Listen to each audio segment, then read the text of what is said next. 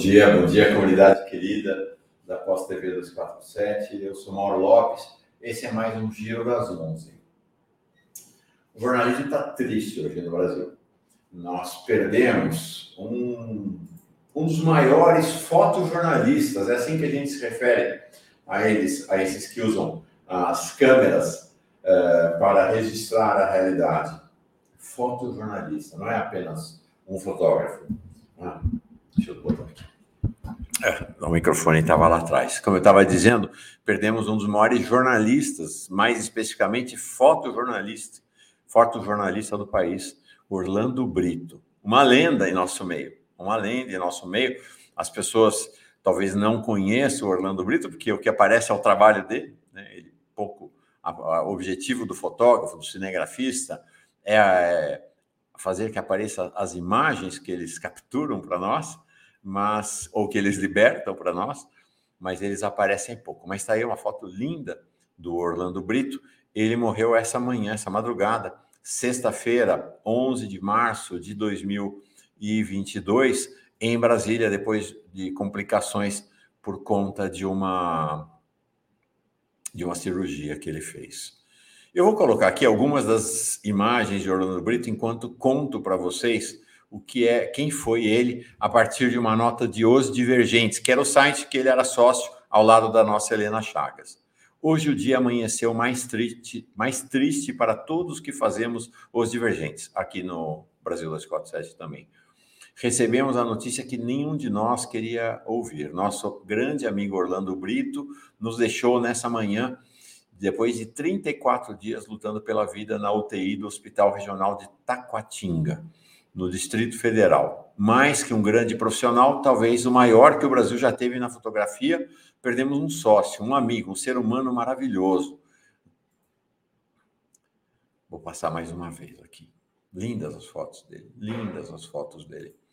E aí, a trajetória de Orlando Brito realmente é uma trajetória ímpar, ímpar, é, na, na, no, no fotojornalismo.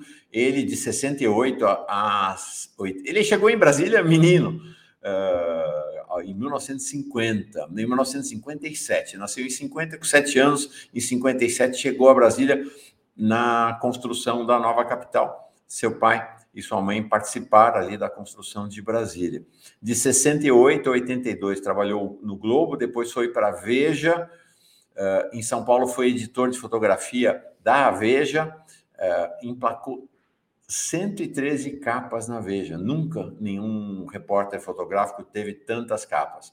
Foi editor do, de fotografia do Jornal do Brasil, JB, como a gente diz, no Rio, entre 88 e 89. Ganhou o prêmio WordPress de 79 na categoria de fotografia, exatamente. 11 prêmios Abril, passou a ser hora concurso nesse, nesse, nessa, esse, nessa premiação. E ele tinha a própria agência de fotografia nos últimos anos, a Obrito News, fazia, dava cursos, aulas, realmente muito impactante, muito impressionante a presença de Orlando Brito, além de ser uma grande figura, todo mundo no jornalismo uh, tinha e tem Orlando Brito em grande conta. É uma perda para todas nós, todos nós. Então, há essa ponta de tristeza na abertura do giro de hoje, que eu compartilho com cada um, cada um de vocês.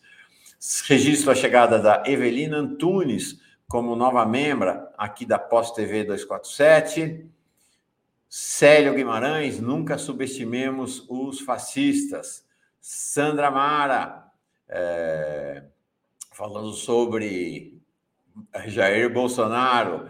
Denise Gomes, nova membro aqui da Pós TV 247. Viva Sara Gomes, Sara York, Sara York, claro, referência internacional. Bom dia, gente querida da Pós TV 247, comunidade Giro das Onze. De fato, no Dia Internacional da Mulher, nossa Sara York, até por conta de uma informação que ela deu aqui, ela foi mencionada num encontro internacional uh, sobre, uh, referente ao dia 8 de março, no Chile, com na frente de ninguém menos que Judith Butler. Nós vamos, eu vou mostrar o vídeo na hora que ela chegar. Olivia Hunser vai chegando aqui, Toninho Todd, Roberto Silva, como todo dia. Sejam todos, todas muito bem chegados e chegadas. Eu quero fazer uma conversa com vocês. Eu não, não estou vendo aqui ainda o Júlio César Beraldi, mas ele está com a gente, ele costuma estar com a gente todos os dias. Então, quero falar com todo mundo, quero falar com ele também eh, a respeito dos últimos dias, na verdade, desde o início da guerra e de ontem. Ontem eu não. Maria Lula, Maria Lula chegar dizendo se eu estou com preguiça ah, de ler mensagem. Não, não estou com preguiça, não. Estou acelerado, estou acelerado, que hoje a agenda está muito rápida aqui para nós. Mas quero falar com calma para vocês. Ontem nós tivemos um episódio aqui com o Júlio César Beraldi e o Renato Freitas, mas sobretudo comigo. Eu, eu fiquei com o coração apertado desde então, caro Júlio e todo mundo. Depois, a gente teve o Mário Vitor Santos e o Jefferson Miola. A gente tem posições distintas em relação à guerra. Mas nós somos grandes amigos, grandes amigos. E eu também fiquei com o coração apertado de ter tido, ter sentido que a gente estava. A gente não estava dialogando numa boa, que tinha uma tensão entre nós ali, né? que tinha um esgarçamento na nossa relação. E isso me deixou refletindo muito. Depois, durante a tarde, ontem foi um dia bem forte para mim desse ponto de vista. Depois, durante a tarde, veio à luz uma, uma uma coluna do próprio uh, Miola, transmitindo, re, re, reproduzindo, na verdade, parte de uma reportagem de um site alemão, é, o Antispiegel, que é um site que faz referência ao nome do Der Spiegel, que é a principal revista alemã, sobre esta foto, a foto que ficou, rodou o mundo, é, com, a, com uma grávida saindo de uma maternidade bombardeada pelos russos. Este site, o Antispiegel, demonstrou, me parece que de maneira bem taxativa, que essa foto foi uma montagem. É, foi uma montagem. Eu hoje a ONU reafirmou, os russos dizem que nunca teve nenhum, quer dizer, nunca teve, que já há alguns dias as pessoas que estavam internadas, as mulheres, sobretudo, nessa maternidade e crianças no hospital infantil, já não estavam lá. A ONU hoje reafirmou que havia, segundo as informações da ONU, eh, pacientes, eh, mulheres grávidas e crianças no hospital. Então a situação é incerta, mas as evidências que o Miola trouxe, reproduzindo esse artigo do Anti-Spiegel, de que foi uma montagem são realmente taxativas, taxativas. E eu vinha defendendo de que não era possível isso, fazer uma montagem dessa, mas aparentemente foi possível. É... Então, aí ontem eu conversei bastante com o meu filho Caetano, de 38 anos de idade, que mora lá no Piauí, em Parnaíba. É... Depois conversei bastante também com a minha namorada, e para quê? O que, que eu tenho a ver com Zelensky e Putin? Dois homens engravatados, dois homens, estou usando aqui meu microfone, é, dois homens engravatados que, estão, que levaram seus países à guerra. Não tenho nada com eles. Mas tenho muito a ver com essa nossa comunidade aqui. Depois disso, então fiquei muito pensando assim, meu, eu não sou a guerra. E eu não preciso ficar com o espírito guerreiro. Então, eu acho que eu andei errando. E não preciso também ficar defendendo arraigadamente uma posição ou outra. Eu sou uma pessoa de fé. E, ao contrário do que as pessoas imaginam, a pessoa de fé é uma pessoa que não tem certezas, ela tem dúvidas. E eu acho que eu estava cheio de certeza demais né, nessa guerra. Então, Quero dizer que foi um equívoco minha posição, né? Os dois, tanto minha namorada quanto meu filho, me me mostraram né, o quanto eu estava movido por esse espírito de guerra, de querer fazer prevalecer minha posição, imagina. Então, eu quero me desculpar com o Júlio César Beraldi, com todo mundo que esteve aqui, é, que se sentiu agredido por mim. Quero me desculpar, já me desculpei com meus amigos Miola e Mário Vitor. Não quero a nossa relação estressada, não quero a nossa relação estressada. Né? Quero, de fato, quero dizer que a nossa solidariedade, todas nós, todos nós, devem ser, deve ser com as mulheres e crianças que são vítimas da guerra na Ucrânia, com os homens que são vítimas da guerra na Ucrânia, com as, os soldados russos também que estão sendo mortos, e as suas famílias, suas mulheres, seus filhos e filhas, seus parentes lá na Rússia. E então é isso. Vou Estou botando a bola mais no chão e voltando para um bom caminho. João do Sertão dizendo: Mauro, veja a entrevista 247 com o Pepe Escobar. Olha, eu assisti parte da entrevista, tenho assistido o Pepe, eu tenho várias questões em relação ao que o Pepe coloca, mas acho, enfim, ele tem a posição dele, ele tem os argumentos dele, mas não concordo com tudo que ele fala. Agora, isso não quer dizer que precisa ficar com o coração. É crispado em relação ao Pepe. Somos amigos, a gente conversa. Então, é isso aí. É, vamos nessa.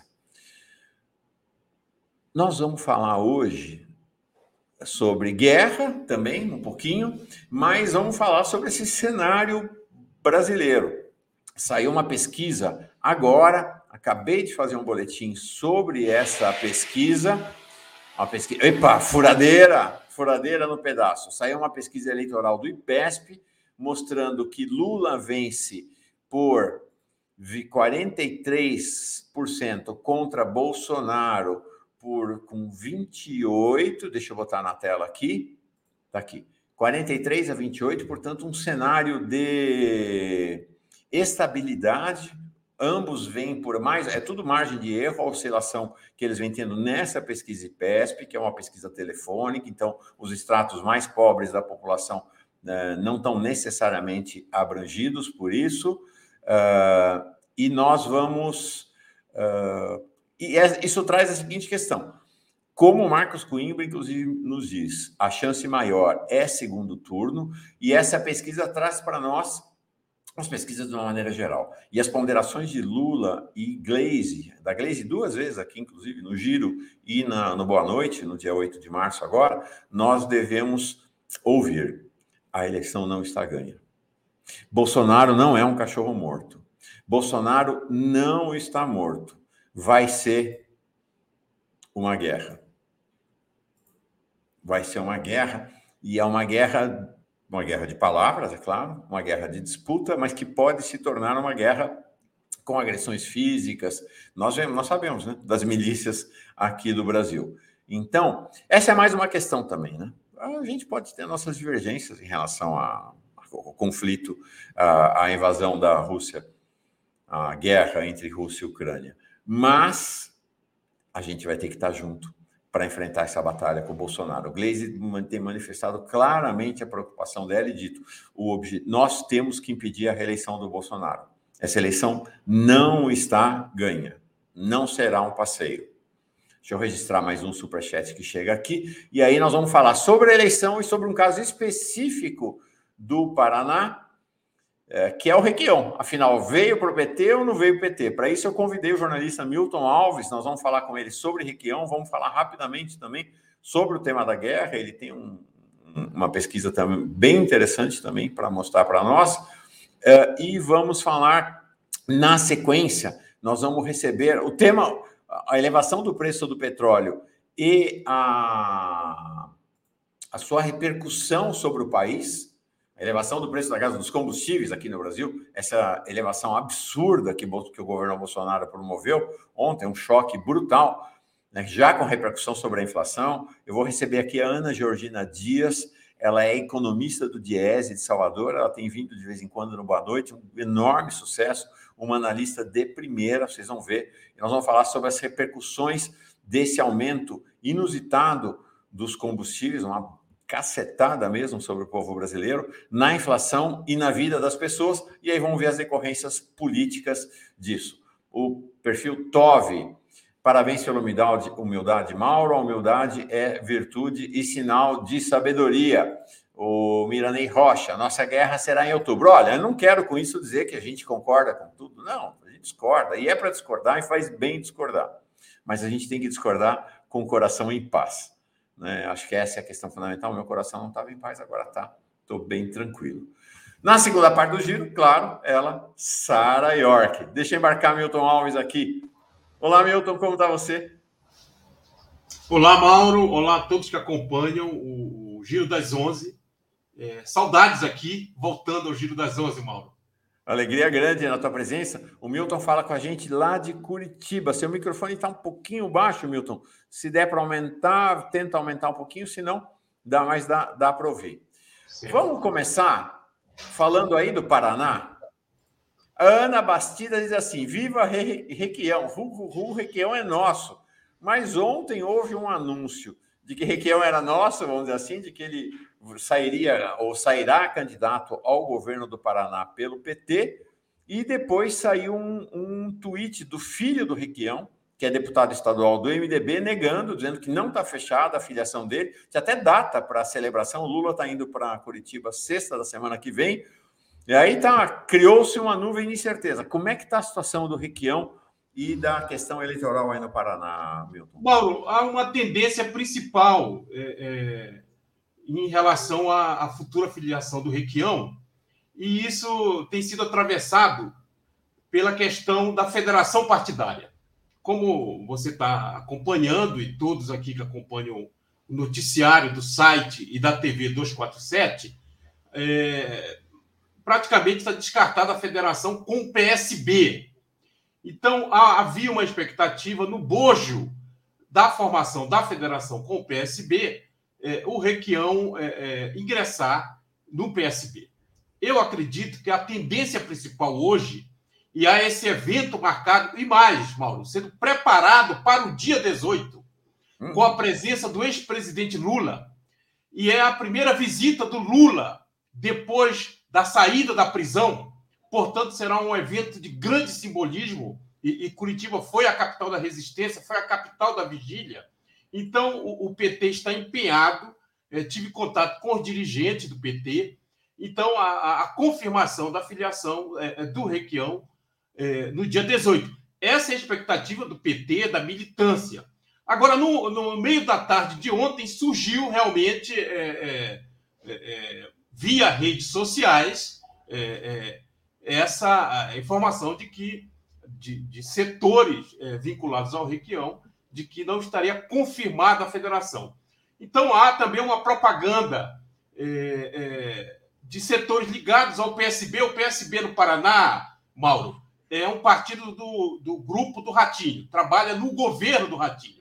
E eles espalharam muito essa notícia. Então pode ser também um fogo, uma espécie de fogo amigo, porque a maioria do PSB, dos parlamentares, é, indicam sair caso o, o, o PSB apoie o Lula. Aqui a legenda tem trabalhado nos últimos anos, apoiou o governo Beto Richa e apoiou e apoia a base de apoio ao governo é, do Ratinho. Então, essas informações são provenientes do Palácio para gerar confusão entre a nossa militância. Mas a expectativa e a tendência é, é, é do Requião se filiar dia 18 é, é, no PT.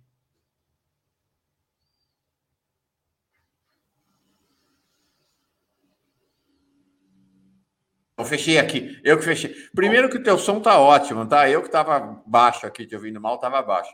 E tem uma furadeira aqui perto, então estou fechando o microfone de vez em quando para não te atrapalhar. É... Para encerrar esse assunto, a... a gente deu um... foi nossa manchete agora há pouco de que o rompimento do PSB com a federação não quer dizer romper com apoio ao Lula necessariamente, por enquanto, pelo menos. Exato, exato. O prejuízo é para o PSB, né? A expectativa é de perder até um terço da bancada federal do PSB, Milton. Dez é, deputados é, aqui, dos 30 do partido. É, aqui eles perdem, aparentemente, os cinco deputados estaduais sairão da, do, do PSB e a dúvida sobre os federais. Eles têm dois federais pode ser que um fique ou os dois, ou, ou também saia do PSB. Então, há também uma especulação em torno disso. Como o partido vai se esvaziar, então pode ser que a legenda seja entregue ao Requião. Então, há uma especulação por aí, Mauro. Perfeito, perfeito. É interessante esse cenário, né? Quanto esse cenário realmente oscila. Deixa eu te falar uma coisa, Milton. Você é um jornalista, sociólogo, analista político, acompanha os temas internacionais também já faz algum tempo e vi alguns artigos teus e recebi um e-mail teu sobre algo uh, que eu queria compartilhar aqui para a gente olhar para a guerra sem achar que tem mocinho e tem bandido. Acho que essa é uma questão fundamental para pensar a guerra. E está aqui, eu estou trazendo essas fotos porque o que todos nós sabemos e conhecemos é do batalhão. Nós falamos bastante sobre a questão do neonazismo na Ucrânia, tem sido um tema recorrente. Essa foto à direita, mais embaixo, é uma foto do batalhão Azov.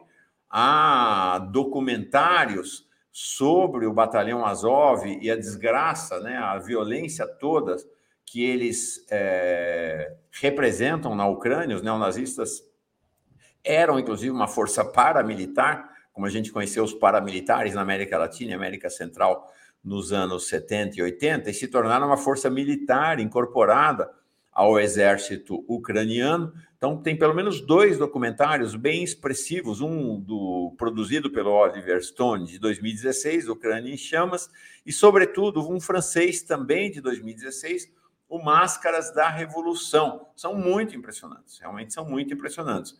O que é pouco conhecido é a presença de grupos neonazistas na Rússia com presença tolerada pelo, uh, pelo governo Putin. Então, aqui essa outra foto é uma foto de um grupo neonazista na Rússia. E você teve pesquisando esse assunto e ontem mandou um e-mail aqui para nós do Brasil 247, falando especificamente de um desses grupos. Como é que é essa realidade na Rússia, Milton? É, Mauro, é, primeiro, é, é manifestar a minha posição, sou um militante político de condenação à guerra. É, a esquerda deve ser pacifista, a bandeira do pacifismo é uma bandeira da esquerda. É, é urgente exigir imediato cessar-fogo, conter as agressões o, o, o governo Putin, o exército russo, faz uma guerra de agressão. Evidente que a origem disso está na expansão da OTAN, mas a gente não pode ser unilateral, ter uma visão reducionista do problema. Né? Como você colocou, não tem mocinho e nem tem bandido. Essa é uma guerra contra os povos, contra os povos da Ucrânia, contra os trabalhadores da Ucrânia, contra os trabalhadores russos. São eles que vão pagar o ônus dessa guerra. Os magnatas dos dois lados e as oligarquias estão protegidas com seus recursos na Arábia Saudita, inclusive tanto dos oligarcas do Zelensky como dos oligarcas que sustentam e apoiam Putin. Olha, essa questão do neonazismo é, tem, tem uma propaganda imensa é, é, e, e, até nos sites progressistas, onde faz um certo acento ao, ao, ao grupo Azov, que é, é, é, muito conhecido, é real. Eles não, não estão incorporados, Mauro, ao Exército. Eles estão incorporados ao, à Guarda Nacional. O contingente militarizado é, do Azov está na Guarda Nacional Ucraniana. Eles são bem armados, é, têm acesso, inclusive, a armas da OTAN. Então, é uma milícia estruturada, se estruturou é, é, é em meados de 2014, ganhou força. Agora, a extrema-direita, e no caso os neonazistas, eles já tiveram mais força durante o processo. E são grupos irregulares utilizados na guerra, que era de baixa intensidade, ali no leste da Ucrânia, particularmente ali na região do Donbass. Então, esses grupos são utilizados, como também os grupos é, é, irregulares nacionalistas, ou se falam ultranacionalistas, e alguns claramente nazistas. Esse, essa foto aí é do grupo é, Interbrigadas, que é um grupo nazista, claramente nazista, é, que apoia o Putin. Tem vários grupos. O, o, grupo mais destacado foi até Eu até escrevi uma matéria que sai na minha coluna semanal no 247, falando dos grupos neonazistas é, é, que apoiam também o Putin e que estão na guerra, como o Grupo Wagner. É uma milícia privada empresarial muito próxima é, dos serviços de segurança russos, do Exército. É, é, o fundador é um tenente-coronel é, do Exército Russo, reformado, Dmitry Otkin, e o grande patrono dessa milícia é um oligarca muito vinculado ao Putin. Inclusive, tem fotos é, é, do Dmitry, que é o chefe da milícia, com Eugênio Prigogine, que é um do, dos magnatas é, é, oligarcas, no, sendo recebidos pelo Putin no final de 2021. E essa brigada do grupo Wagner, ela já é conhecida na Europa, mas tem pouca repercussão aqui as matérias. Saiu matéria na BBC, na imprensa alemã, na imprensa portuguesa.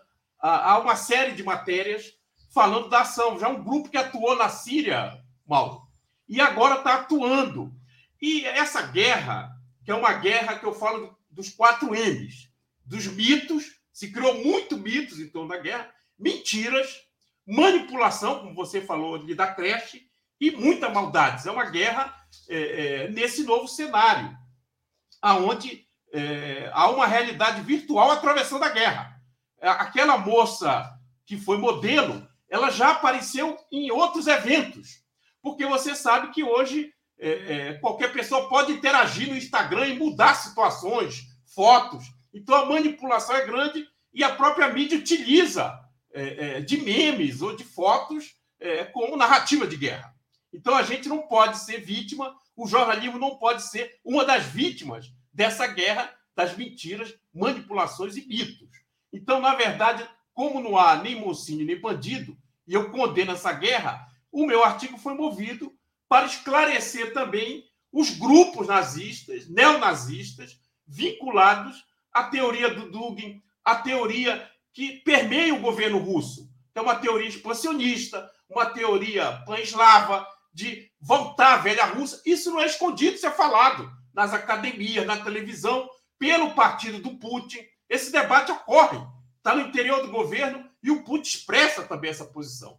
Por isso, a condenação a essa guerra de agressão. Porque o que, que vai acontecer? Vai fatiar a Ucrânia? Qual será o resultado dessa guerra? A gente já está vendo os imediatos, que inclusive já rebate aqui com a crise grave dos combustíveis, o aumento da gasolina, o que afeta a vida dos mais pobres. Mas nós temos uma tragédia humana, que são mais de 2 milhões de pessoas na Europa deslocadas por uma guerra insana.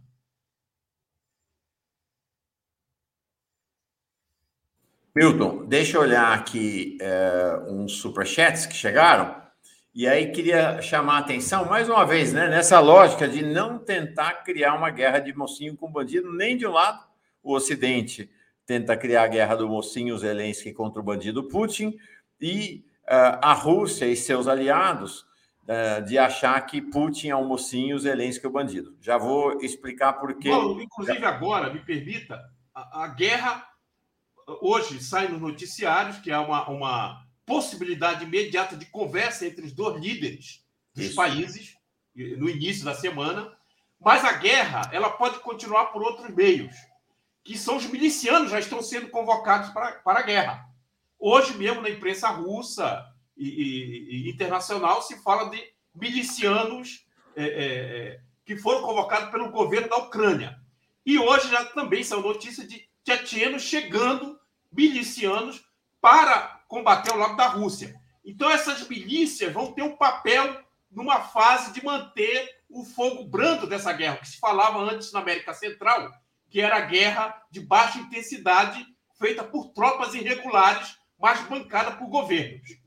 Era exatamente isso que eu ia falar. Nós demos já há dois dias a notícia de que mercenários estariam sendo contratados e convocados para ir lutar ao lado de Zelensky é, na guerra, e hoje sai essa notícia que o Putin é, está convocando mercenários pró-Rússia para atuarem também no conflito. Né? Então, realmente é, é, muito é mercenário dos dois lados. Está né? Tá aqui é, ele assinou uma. Ontem, deixa me ver, ele assinou um decreto ontem e dizendo que os mercenários que atuaram, o que eles estão chamando lá de voluntários, né? A linguagem é sempre a mesma, né, gente? Tanto do lado do Zelensky quanto do lado do Putin, a linguagem é voluntário. Voluntário é sempre mercenário. É, então, tanto de um lado quanto de outro, eles estão sendo convocados. No caso da, da Rússia, do Vladimir Putin, a agência Reuters fala em até 16 mil mercenários que poderiam ser é, mobilizados. Essa, esse número, inclusive, sai do próprio Conselho de Segurança da Rússia. O ministro da Defesa russo é, afirmou, o Sergei Shoigu, de, nesse número de 16 mil, na linguagem dele, voluntários. Não deve ser um número muito diferente do lado ucraniano. Fernando Bai, essa guerra é mamadeira 2.0 turbo. Né? Ele está falando, claro, da mamadeira de piroca, das fake news de lado a lado. Realmente verdade. É, o João Silva, dizendo aqui, Mauro, é um alerta para nos adaptarmos a esse avanço tecnológico, onde as mentiras são tão bem elaboradas que viram verdade. Imagine só o que nos aguarda na, o que nos aguarda na campanha eleitoral deste ano. É verdade, é por aí que a gente vai mesmo. É... Bom, Milton, queria te agradecer demais. Obrigado pela tua vinda. Já fica combinado assim. Nada de ficar tanto longe, tanto tempo sem aparecer aqui. Vou te convidar mais. É, eu vou usar um lema requianista que a gente Vamos usa lá. 30 anos. Me chama que eu vou. Esse é um lema. então, estou à disposição. Agradeço, Mauro. Esse tema é, das milícias, acho que vai ganhar força no, no, noticiário e é a barbárie da guerra, porque as regras, as convenções de Genebra e outras convenções não existem para esses grupos. A gente viu uhum. como foi é, na Síria. Então, é um alerta aí para que a gente o... tenha mais atenção ainda nesse momento, nessa nova fase da guerra. Eu acredito que saia as forças regulares, talvez tenha algum nível de acordo, mas ela vai permanecer nessa forma de enfrentamento entre as milícias. Isso. Aqui o Edu já como pergunta, e te, te, devo, te entrego essa pergunta para encerrar tua participação aqui. Voluntário é sempre mercenário? Como assim? Explica para ele o que, que é essa questão dos voluntários os governos falam em voluntários, as empresas, nessas, nas guerras, especialmente. Vamos, vamos esquecer a Guerra Civil Espanhola, tá, gente? Exato, é outra exato. história. Né? Vamos tratar uma diferença aí. Explica, Milton, por favor. Olha, o que tem é, de um lado e de outro, é, vou falar do grupo Wagner, porque o Azov já é uma força militarizada incorporada no Estado ucraniano. Por exemplo, o grupo Wagner é uma empresa, tem uma fachada de empresa. Ele é contratado para em guerras civis, para ele foi em Moçambique, quando teve aquele início de conflitos, eu acredito em 2019, para proteger refinarias. E são militantes preparados para o combate. Geralmente são é, é, é, é ex-militares, Paulo. Como é aquele grupo norte-americano que atuou no Iraque, o Blackwater, é, é, Água Preta, né? uma tradução aqui rápida. Né? Então, são, não são voluntários. Tudo que eles são, não são, são voluntários. São pessoas que recebem salários contratados, são grupos é, é, que se fala militares, empresariais, a donos, a investidores, e eles atuam nos conflitos no mundo inteiro e são contratados, às vezes, por grandes petroleiras em áreas de conflito para, para proteger é, patrimônio, refinarias e tal. Na, na, na Líbia, por exemplo, o grupo Wagner foi contratado por grandes petroleiras para proteger no bojo daquela guerra civil, áreas petrolíferas. Então, respondendo ao nosso internauta, não são voluntários, são pagos e bem pagos. Sim. No caso da da Ucrânia, os Zelensky, a gente viu ontem uma notícia né, de um sniper profissional canadense indo para lá. Né? Então, no caso da Ucrânia, assim, o território de contratação é praticamente todo o Ocidente, ou pelo menos as potências ocidentais. É... No caso da Rússia, basicamente são mercenários ou russos ou uh, que, que já trabalham para o exército russo, para o governo russo. Tá bom? É isso aí. Obrigado. Então, Me chama que eu vou, me chama que eu venho, eu vou te chamar, tá bom? Mauro, à disposição. Bom fim de semana, um abraço a todos. Valeu, obrigado. Da Rússia para o Brasil. Da Rússia para o Brasil, para falar de gasolina. E nós vamos falar de algo que eu vou começar pra, com ela com uma pergunta que é assim: o quanto de verdade tem numa afirmação que se fez aos montes no dia de ontem, quando saiu esse aumento escandaloso, que, que as pessoas ficaram chocadas, assim, é outra coisa que deixou que a gente tem tido muita surpresa nos últimos tempos. Não se esperava uma cacetada desse tamanho. 18,76% de reajuste na gasolina, 24, 24,93% praticamente 25% de reajuste na gasolina, 16% no gás de cozinha, um negócio assim inacreditável. E aí a questão é, vou deixar a pergunta para quando ela chegar aqui. Ana Georgina Dias, alegria grande na tua presença aqui. Olá, Mauro. Olá, todo mundo, né, que, que está nos acompanhando agora. Alegria minha, né? Primeira vez durante o dia na 247, eu sempre estou à noite, então é um prazer essa participação diurna. Sou maior fã teu no Boa Noite, adoro oh, tuas participações. Você é muito gentil. Aí, é muito não, gentil. é verdade. Aí ontem pedi para a Gisele o seu contato, ela topou. A gente tem, sabe, um convênio do Giro com o Boa Noite, de troca de participações. Legal. Muito legal que você pôde vir. É um prazer Ana, contigo. Hum. Ana, Georgina, é, se eu errar o teu cargo, me diz, tá? Mas eu, eu, eu achei, por, achei aí é, na internet, é, mas não foi em grupinho de WhatsApp, não. É supervisora técnica do Diese na Bahia. Ela está falando com a gente de Salvador e, de fato, hum. tem uma, é, uma presença muito importante no Diese. Para quem é mais jovem, talvez não sabe, o Diese é Departamento Intersindical, deixa eu ver se eu me lembro, de Estatísticas e Estudos Socioeconômicos. Acertei? Perfeito. Perfeito. Existe há mais de 40 anos o, o, Existe há 66, Mauro. Nossa! Acabamos de completar 66 anos de existência em dezembro, né? É uma das instituições mais longevas, né, da, dos trabalhadores, felizmente. Eu tenho uma grande amiga que trabalhou no Diese, agora aposentou-se recentemente, a Cirlei, que estava ah, comandando. Minha ah, também. Não é? Super. Está morando agora em Maceió. Ela comandou é, nos últimos isso. tempos a. mais pertinho de mim agora.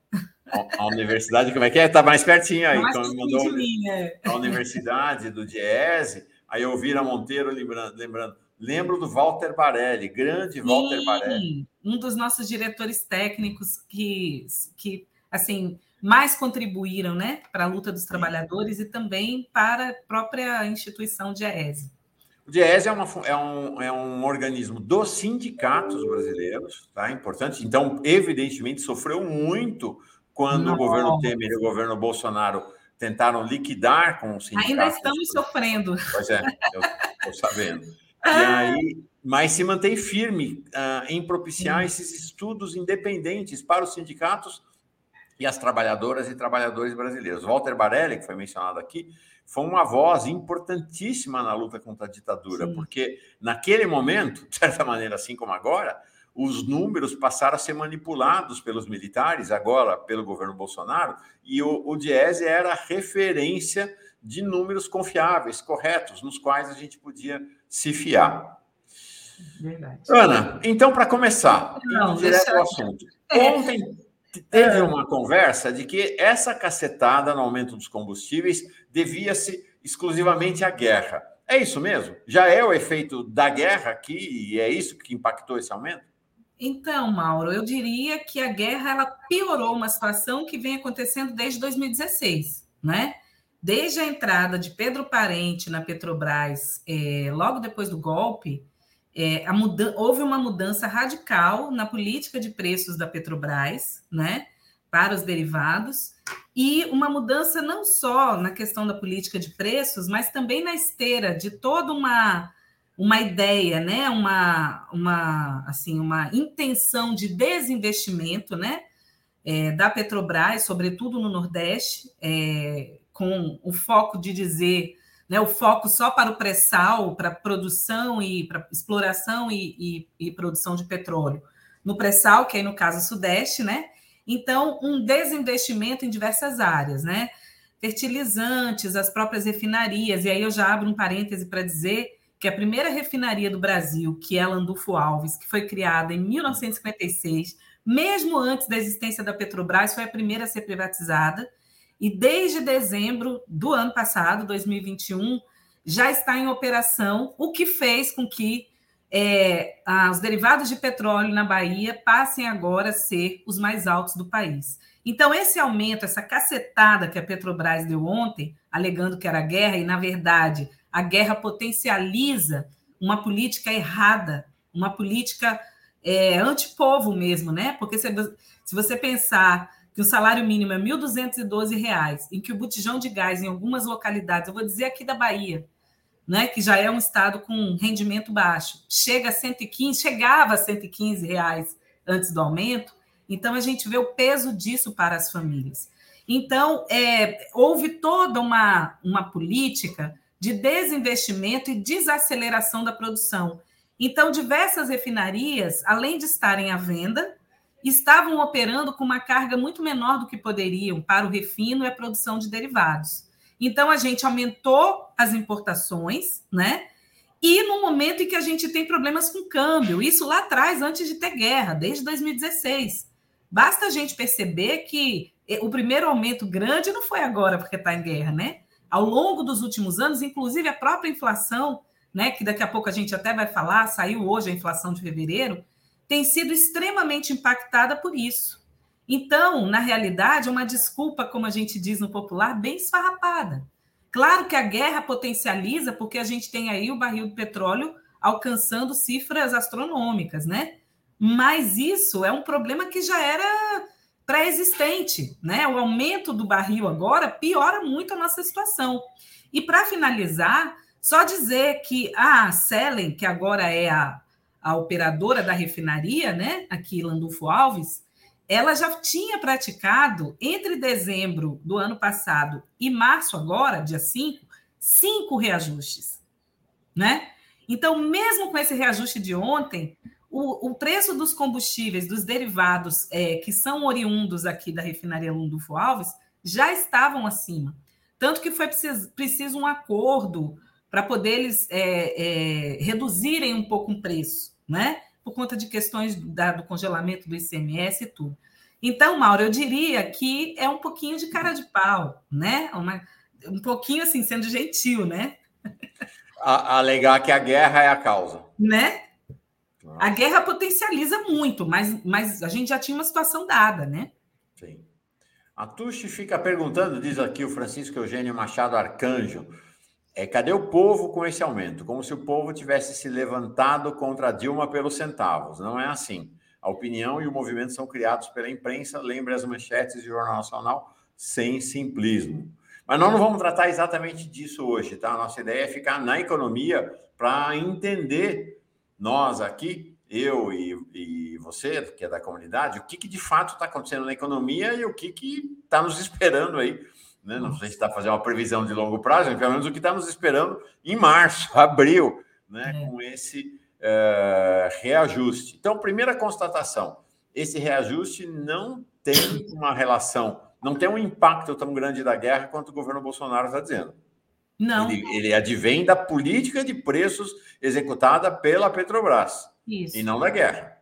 Primeira já informação. de algum tempo, né? Não, é, não foi nenhuma política recente.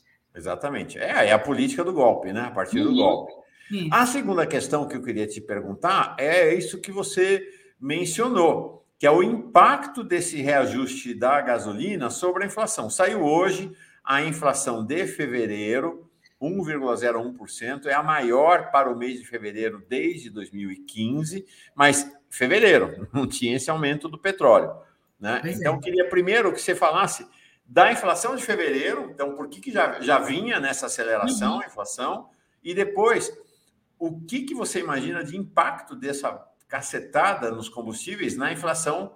Né? Nós já estamos em 11 de março, vai ter algum efeito na inflação de Nossa, março, mas sobretudo abril, né? Uhum. Olha, é, fevereiro. O que é essa de fevereiro? Explica. Então, fevereiro, eu não diria que é uma surpresa, porque nós estamos sendo é, recorrentemente surpreendidos pela inflação. Então, mês após mês, o que a gente observa é a inflação surpreendendo, se elevando além do que a gente imaginava. Agora, só para a gente perceber que esse mês específico de fevereiro, é, transportes, onde se enquadram os combustíveis dentro do índice de inflação, nem foi o maior.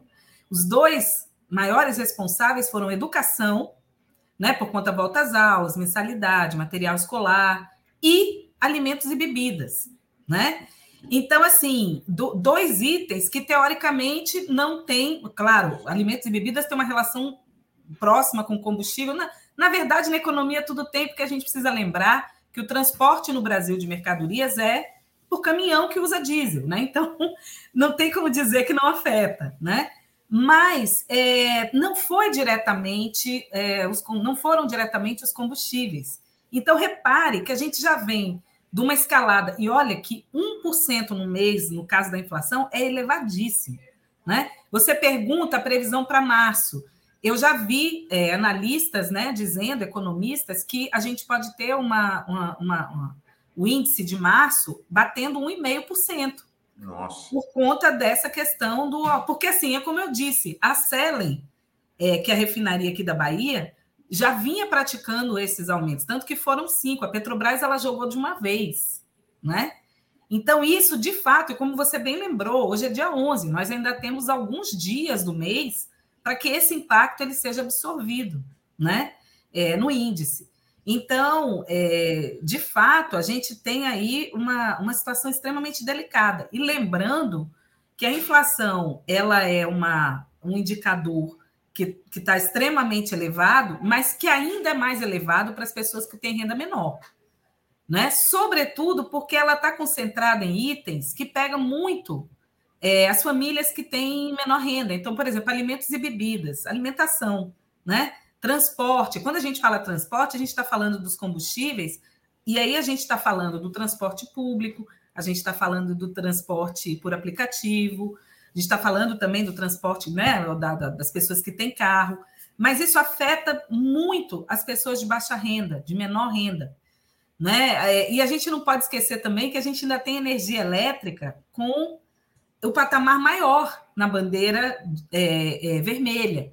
Claro que o aumento já foi lá atrás, não, não incide, mas como energia é insumo também para várias coisas, ela acaba, isso acaba se reproduzindo, né? Ao longo do tempo, esse, esse custo. Então, Mauro, é uma situação realmente de extrema dificuldade. A gente não consegue fazer muito prognóstico, porque, de fato, é, é, o próprio Banco Central ele tem errado, como o pessoal brinca, né? Os mais jovens têm é, cometido erros rudes de, né, de, de, de, assim, de estimativa, exatamente porque se perdeu o controle disso. E com a guerra, né? E aí, quando a gente fala guerra, muita gente fala, tá, mas a guerra é lá na Ucrânia. Mas a guerra, por exemplo, afeta muito a questão da agricultura brasileira, né? Sobretudo o agronegócio, porque a agricultura familiar ela usa menos, por exemplo, fertilizantes e defensivos do que o agronegócio, até por uma questão de custo. Felizmente, muitos estão indo para o caminho da agroecologia, né? Mas o agronegócio, sobretudo soja, milho, utilizam muito fertilizante. E nossos fertilizantes, eles estão vindo, os que a gente está utilizando, 85% de fora. E aí lembrar mais um, um, ponto aí da questão dos desinvestimentos da Petrobras. A Petrobras simplesmente é, desmobilizou, ela, ela queria fechar três plantas de fertilizante. Engraçado que lá em 2018, engraçado nada, né? Mas lá em 2018, eu lembro que a pedido do Sindipetro, nós fizemos, eu e o colega, é, da subseção da FUP, né, do DIESE, é, um, um, texto falando do risco desse fechamento dessas fábricas de fertilizantes nitrogenados e que reduziam a nossa dependência dos fertilizantes importados, porque a matéria-prima para esses fertilizantes era o gás que a Petrobras produz. Uhum. Então, a Fafem aqui de Camaçari, ela, ela ia ser fechada, mas a Unigel arrendou, né? É, a de, se eu não me engano, de Três Lagoas foi vendida para uma empresa russa dez dias antes da guerra, né? E tem a do Paraná, que, se eu não me engano, fechou, e a de Sergipe. Então, assim, é, e aí eu falei quatro, né? Mas na época era tinha uma que estava sendo construída. Então, repare como essa política é, de desmonte da Petrobras e de privilégio aos acionistas privados tem cobrado um preço muito alto, inclusive um preço alto para os próprios ruralistas, né? Que nesse momento a questão não é mais aumentar o preço dos fertilizantes, a questão é: teremos fertilizantes para comprar, teremos matéria-prima para misturar e para utilizar, né? E aí, gente, só para dizer e fechar esse ponto, é, a Petrobras ano passado teve um lucro de 1.400% a mais basicamente em cima dessa política que condena as pessoas a ter que cozinhar com lenha, a ter que cozinhar com fogareiro de álcool, e muitos acidentes têm acontecido por conta disso. A gente pega muito a questão do combustível porque é ótimo, né? É, assim, é uma é, é, é, é de fato que salta aos olhos a questão da gasolina, do diesel, mas o gás de cozinha, para mim, talvez seja das coisas mais perversas, porque é, é penalizar uma parte gigantesca da população. É isso que, exatamente isso que eu ia te perguntar sobre gás de cozinha. É, com esse reajuste de 16%, ah, dá para prever a quanto vai o bujão? Então, é difícil de prever porque é isso, né? Além desse preço, e diga-se de passagem, é interessante a sua pergunta. Porque esse aumento, ele é na refinaria para as distribuidoras. Isso. E é sem imposto, sem tributo.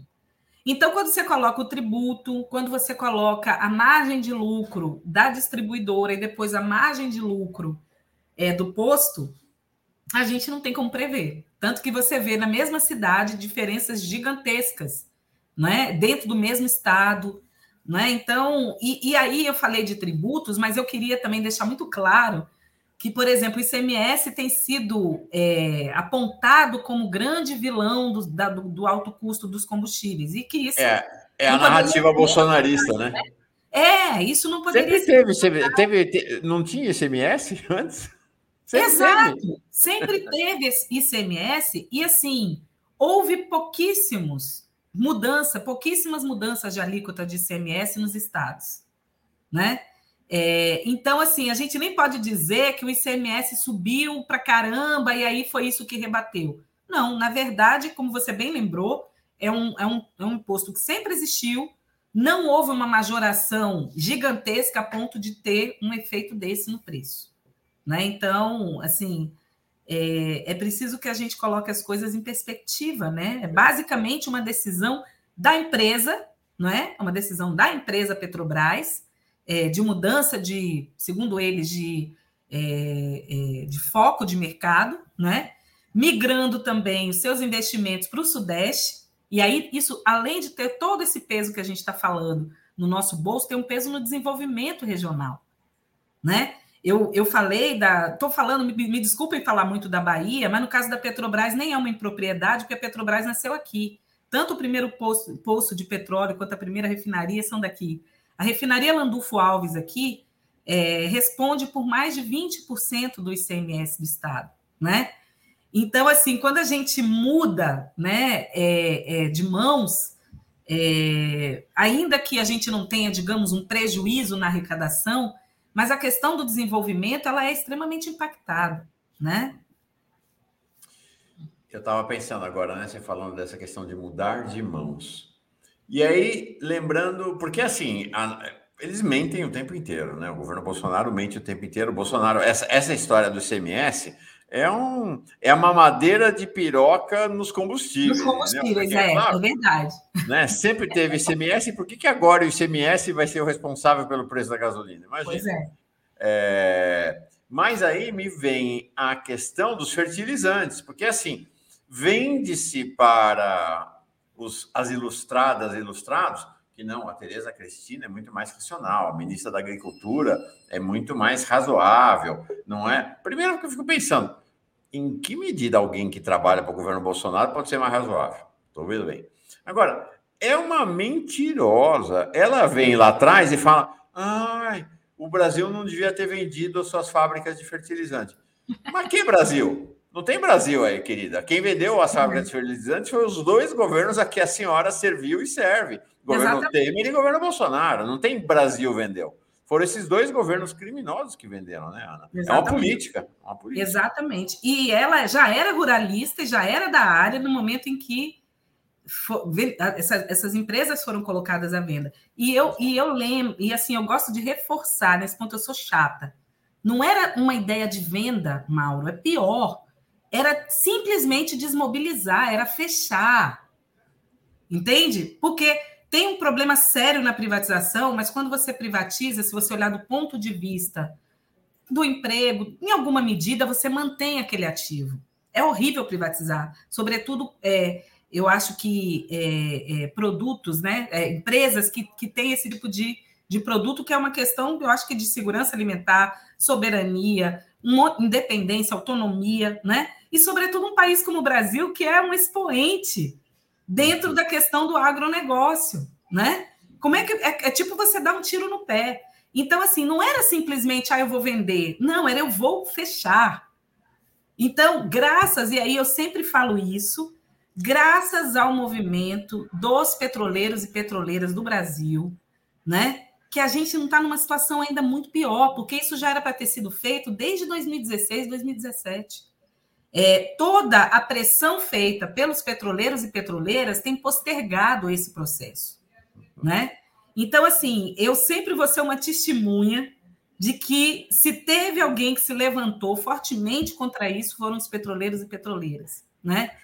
É, e muitas vezes com descrédito da própria categoria. Eu já acordei, tipo, quatro da manhã, para ir para a Camaçaria, exatamente na época da Fafem, com o Sindipetro Bahia, e eles montavam tudo para falar, para denunciar isso. Muitos trabalhadores riam, desdenhando, muitos trabalhadores não iam ouvir, muitos trabalhadores ficavam com a cara fechada, muitos diziam que era terrorismo do sindicato. E uhum. agora, tudo que os sindicatos, aí todos os sindicatos falaram, está se concretizando de uma forma muito mais carregada nas tintas do que o que a gente Perfeito. pensava lá atrás.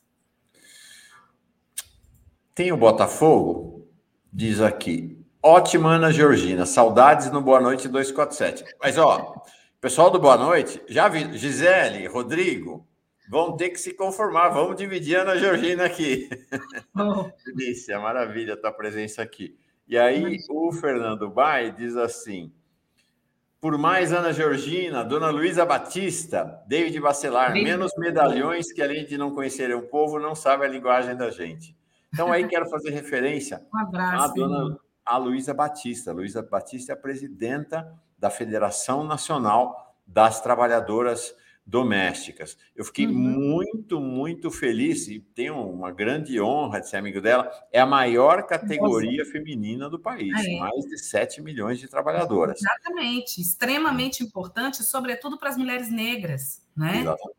É, nós temos que nessa categoria, é, em, termos gerais, no Brasil, mais de 60% são negras, na Bahia, 85% são negras, né? Então, é extremamente importante, é uma categoria extremamente aguerrida. Eu cito aqui também né, é, Milka, é, Creuza, Sim, Creuza teve aqui também, maravilhosa. Um monte, é, Chico, que é, é, um homem né, que faz parte da direção do sindicato, que também é maravilhoso, solidário. Em nome deles, eu cumprimento todos esses trabalhadores e trabalhadoras. E aí quero registrar, está aqui, exatamente a, a Luísa Batista, presidenta da FENATRAD, ontem, com o nosso Luiz Inácio Lula da Silva naquele encontro, no encontro dele com as mulheres. Ela que esteve aqui dia 8, teve uma participação muito Nossa. relevante aqui dia 8. Fiquei muito alegre, uhum. sabe? Várias mulheres que são. Elas são maravilhosas, Mauro. Eu tenho assim, estiveram assim, com o Lula. De é, eu tenho o privilégio de, de vez em quando, fazer alguma atividade com elas, né? Sobretudo as aqui da Bahia. E, ela é um ó, aprendizado. Ela, sim, tanto ela quanto. Ieda Leal, coordenadora nacional do Movimento Negro Unificado, teve lá com o Lula ontem. Né? E mais pessoas. Eu não sei se a Vilma teve, acho que a Vilma estava numa atividade em Salvador. É, não mas, sei assim, se. Não sei se acho, que, acho que ela não teve. Mas eu fiquei tão orgulhoso da gente estar tá com essas mulheres aqui no Giro, Mas sabe? é para se orgulhar mesmo, isso é muito, muito motivo legal. de orgulho. Aproveito também mando um beijo. Hoje eu estou beijoqueira, aproveito e mando um beijo para Vilma, querida. Vilma né? Segunda-feira está aqui. A, a Ana vinha na segunda, na verdade, e aí ia colocar ela junto com a Vilma. Mas aí, com esse aumento ontem do combustível, eu falei: não, Ana, vem já, para vem explicar para nós o que está acontecendo. E aí queria terminar, que já vai entrar a Sara York aqui, mas você vai ter também o privilégio, e a Sara, e, e, ambas serão privilegiadas de se apresentar para a Sara York. Eu queria, antes de encerrar, te fazer uma pergunta em relação a esse processo no qual a gente já está, já ingressou, mas acho que agora se acentua muito mais, que é a questão da desorganização da economia brasileira. Fiquei chocado hoje quando vi essa informação. O sindicato da o presidente da Câmara Brasileira da Construção Civil disse o seguinte: que as obras no país podem ser paradas depois do tarifaço da Petrobras. Nós estamos correndo o risco de uma desorganização mais profunda da economia brasileira? Então, eu diria para você, do meu modesto ponto de vista, né, que a gente já está com a economia extremamente desorganizada. Se você pensar é, o processo que a gente tem passado aí, vivido, de desindustrialização, né? É, o Brasil, para citar uma, uma indústria que é extremamente importante, sobretudo na pandemia agora, a indústria de produtos químicos, incluindo os fármacos. É, é, hoje a gente importa 50%, Mauro, do que a gente consome de produtos químicos. Né? A gente teve recentemente a saída da Ford do país, né, que, é, que é no setor automotivo uma empresa importante. A gente tem o fechamento de diversas empresas, sobretudo de micro e pequenos é, empresários. A gente tem uma, des, uma, uma loucura no mercado de trabalho nesse momento, né? A gente vê lá o desemprego caiu. É quando você vai ver o tipo de posto de trabalho, é basicamente por conta própria. Por conta própria, uma pessoa que está trabalhando para uma empresa como MEI, alijada de diversos direitos, né? É, ou é uma pessoa que está trabalhando ali sem ter de fato um vínculo. Então, a gente está vivendo uma desorganização no mercado de trabalho e que, óbvio, é reflexo dessa desorganização na economia. É como eu estava dizendo, um setor que é um dos setores em que o Brasil, de fato, é um, digamos, um campeão mundial, que é o agronegócio, está correndo risco agora. Não é brincadeira quando a gente fala que está correndo risco, porque essa questão dos fertilizantes, ela é realmente muito complicada. Em dezembro, o governo Bolsonaro disse que ia lançar um pacote para reduzir a dependência da gente em 30 anos. Para você ver como não é. Eu, eu fiquei pensando, falei, gente, é, enfim, né?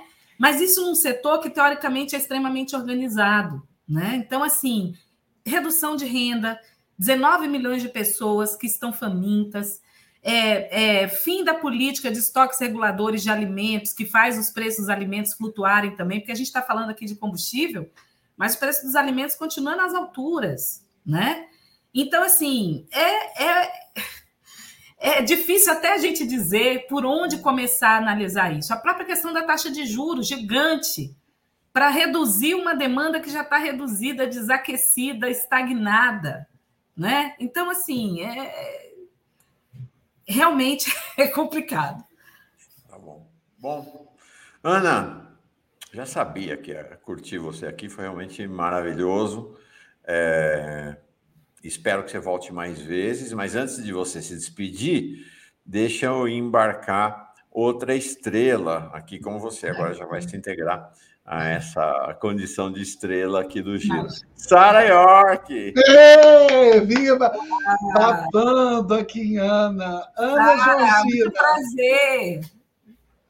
Prazer é meu. Que coisa, que aula, que aulão é esse? Você chega assim, a gente acha assim, não, ela vai falar né, com, com altas complexidades, porque entende muito e tal. Aí você vai e destrincha o negócio didaticamente, aí eu que não sei nada passo a entender. Olha, eu estou me sentindo portadora de más notícias, eu não aguento mais dar más notícias, eu preciso que isso mude, gente. Ah, ah, eu acho que a partir de fevereiro, não, março, abril de 2023, você vai começar a dar boas notícias para nós. Espero. Tomara. Tomara. Legal. Ana, estão apresentadas. Ana, Sara, Sara, Ana. Um prazer, Sara. Beijo para você. Beijo para você. Beijo, Ana. Obrigado, viu? Uma alegria. Tchau, gente. Muito Tchau. obrigada, viu? Aprendemos Tchau. bastante. Tchau.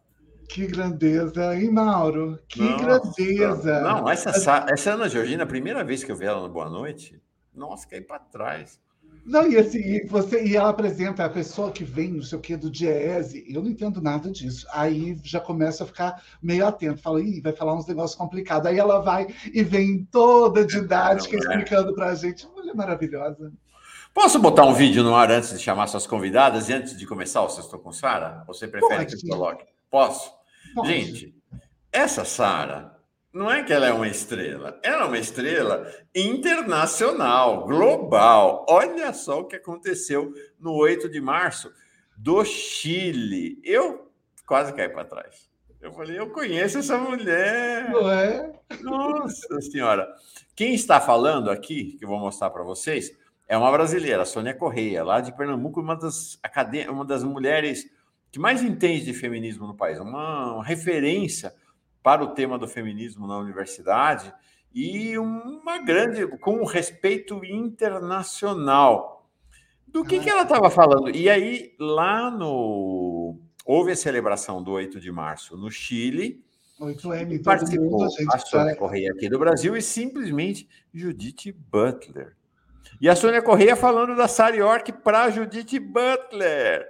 E falando da Sara York aqui no Giro, que falou sobre a questão das trans na Ucrânia e na Rússia. Vocês vão ver.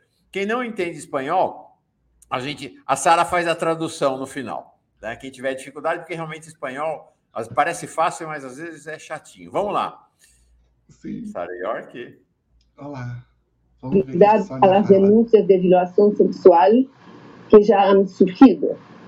E, sobretudo, não olvidar que a Rússia e a Ucrânia são contextos reconhecidamente homofóbicos e transfóbicos, como lo ilustra a trágica situação que me ha sido apontada por la periodista Sara Wagner, de las mujeres trans ucranianas impedidas de salir del país porque legalmente siguen sendo homens.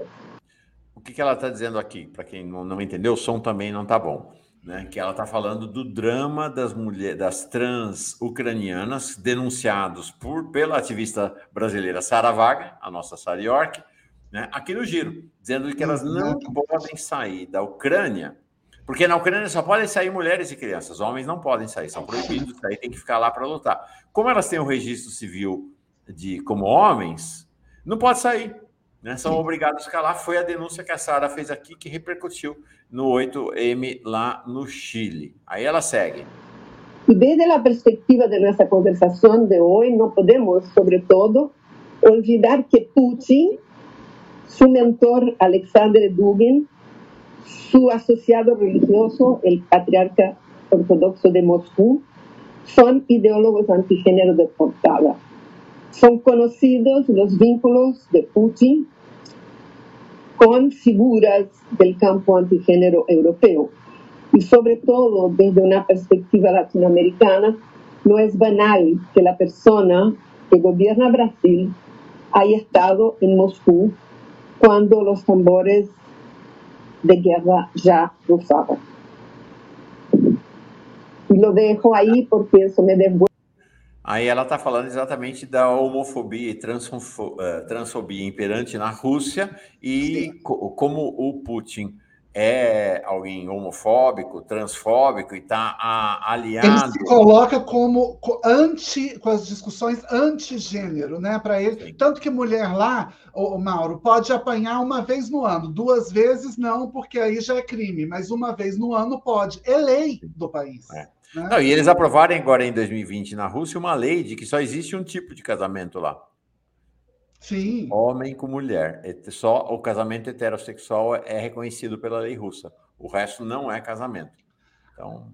E essa cena de, de, de Sônia falando, Mauro, é. ela é muito importante porque essa discussão, a gente fica dizendo isso aqui é, reiteradamente. As nossas discussões aqui no, no Giro, é, no Sextou são discussões muito. A gente faz parecer leve, gostoso. Vocês vão ver aqui o que vem aqui hoje. Eu convidei duas pessoas que, assim, são profundas, são densas, mas a gente ri. A gente faz parecer leve, porque né, compreende o que está falando. E o mais interessante é quanto esse, esse Brasil tem levantado, trazido estudos para corroborar com políticas de equidade em todo o mundo. O trabalho que as brasileiras têm feito, têm feito aqui é fora do comum. E aí ela está encerrando a fala dela e que a hora que abre a câmera, ou a hora quem aparece na câmera ali? Abraço. Muchas gracias, Sonia. Eh, dejamos entonces ahora a Judith ah. Butler ouvindo falar de Sarah York, gente. Pode ser uma coisa dessa. Olha, eu fiquei tão emocionado. Parabéns, Sara. Parabéns. Obrigada, Mauro. Eu acho que vai ser isso. Assim, quanto antes as pessoas entenderem que não dá para fazer discussão descolada, eu acho que vai ser mais importante, mais bonito e mais intenso. O que a gente está discutindo aqui são, são coisas muito desse Brasil de agora. A gente vai ter que se atualizar e a atualização de si acontece agora, está acontecendo nesse momento. Né? Não é sobre mim, não é sobre você, é sobre todo esse processo que a gente conhece de cidadanização dos sujeitos. Bom, vamos um começar? Aperitivo, porque hoje é sexta-feira. Então, foi um aperitivo para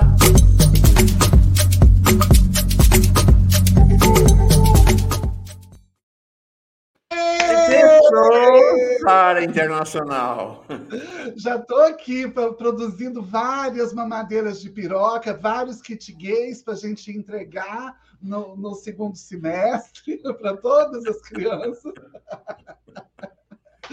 Porque tem que ter uma cabeça de piroca para pensar nisso, né, Mauro? Quem não tem não consegue imaginar um negócio desse. Ô, Mauro, que dia bonito e que semana linda que a gente teve, né? Recebi o diploma. Teve o negócio aí da, da, da Sônia é, citando a gente aqui da 247 no evento internacional. E a gente tem dialogado em, vários, em várias frentes. Isso é lindo demais. Mas isso aqui, para mim, tem um valor que você não tem noção, que é o meu diplominha que eu recebi, gente. Olha que bonito isso. É um diploma que eu recebi da minha comunidade, daqui da minha cidade, São Pedro da Aldeia. Imagina as senhoras de São Pedro da Aldeia, a Comissão de Segurança da cidade, o setor comunitário, homenagear essa travesti enquanto as, uma das professoras referência dessa cidade. Não é uma coisa. É aquela coisa do santo de casa que né, está produzindo alguma coisa, está fazendo um, um, milagre aí. Parabéns, Sara. E eu não me passou despercebido que Sônia Correia referiu-se a você como lá periodista, Sara Wagner. É nossa, é, é jornalista. periodista e educadora. Parabéns. Exatamente. O que, que, você, que, que você preparou para hoje? Eu, elas já estão aqui na sala de espera, fiquei chocado quando você me avisou que as duas vinham. Maravilha. Né, porque são, você sabe que elas são pequenininhas, né? Uma é a presidenta da BGLT, a instituição mais antiga dos nossos direitos. E, assim, achar um tempo na agenda dessa mulher é uma coisa dificílima. Mas eu não vou apresentar ela de qualquer jeito. Eu quero mostrar isso aqui para vocês. 247, segura essa onda. Olha o que é isso.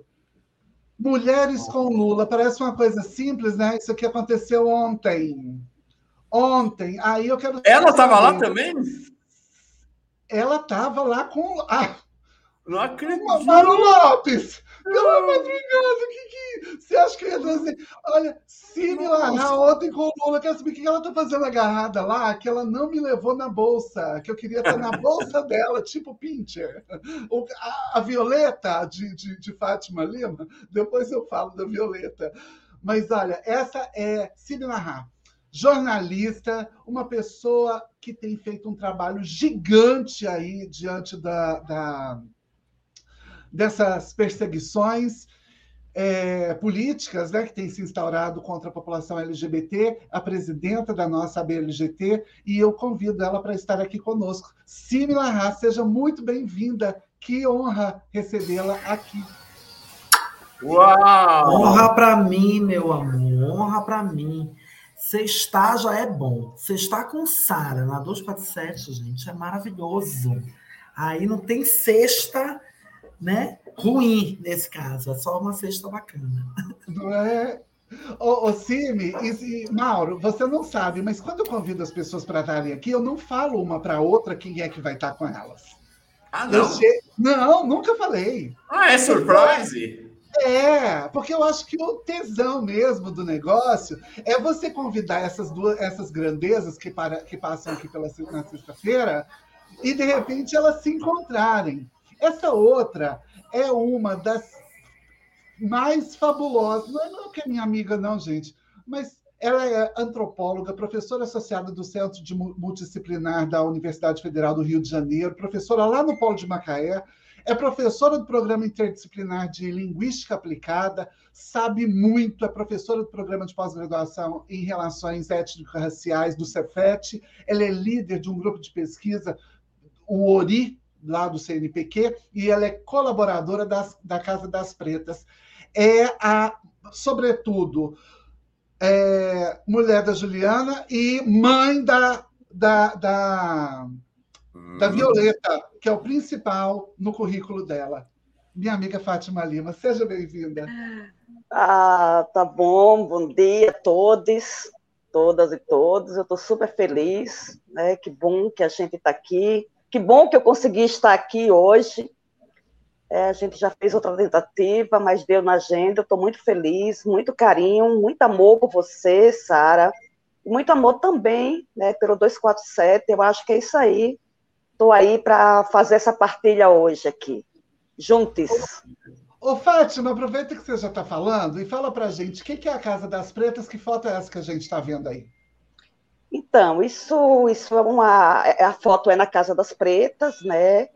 É, eu estou ali com a minha companheira, a Júlia, né, e várias mulheres.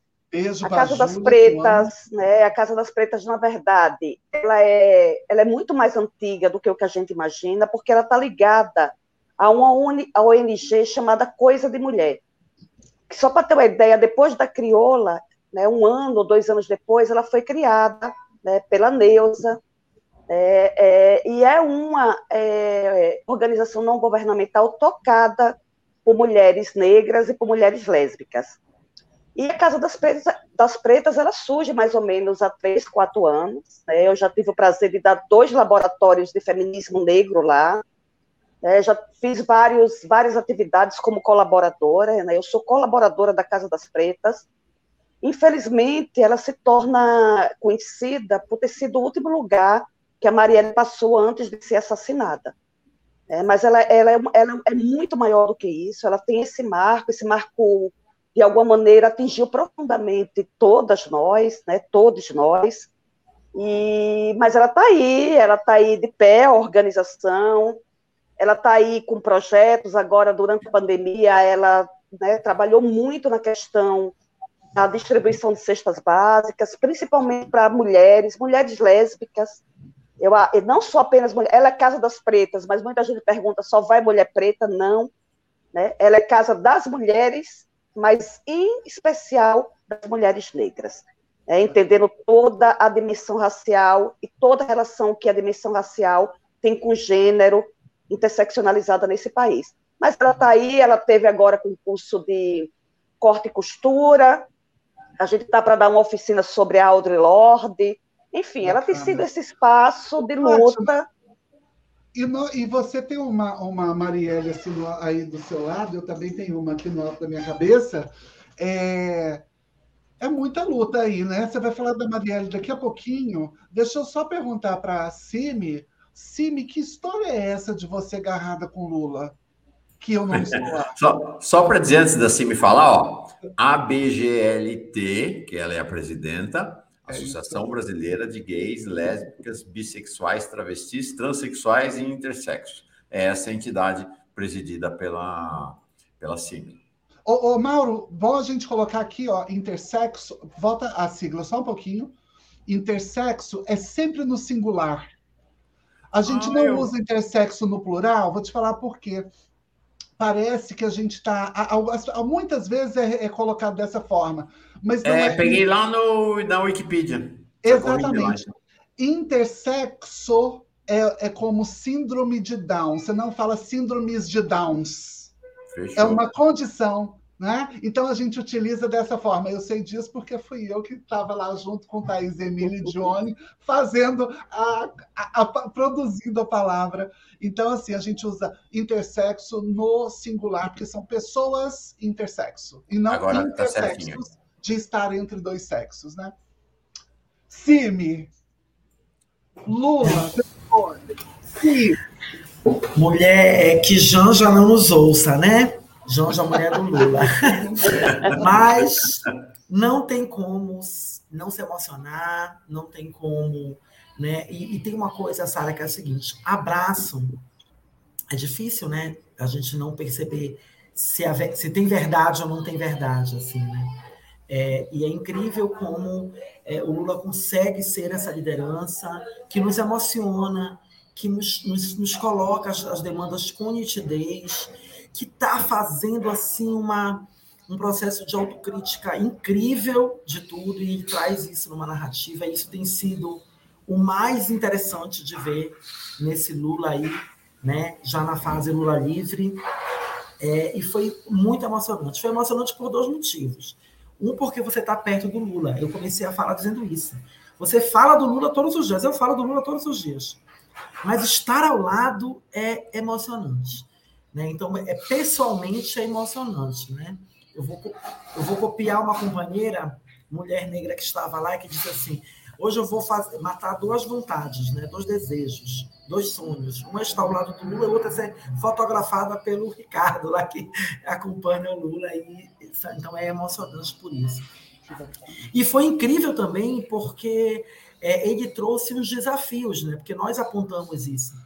Eram cerca de 80 mulheres, a gente não, não podia fazer um evento gigantesco, senão eu que era Bolsa de Sariorque, né? É, mas era isso, assim, tá, essa pandemia está aqui. Tinham mais de 4 mil mulheres nos assistindo via Zoom, é, todas representando movimentos sociais. E todas nós colocamos isso, a importância da gente.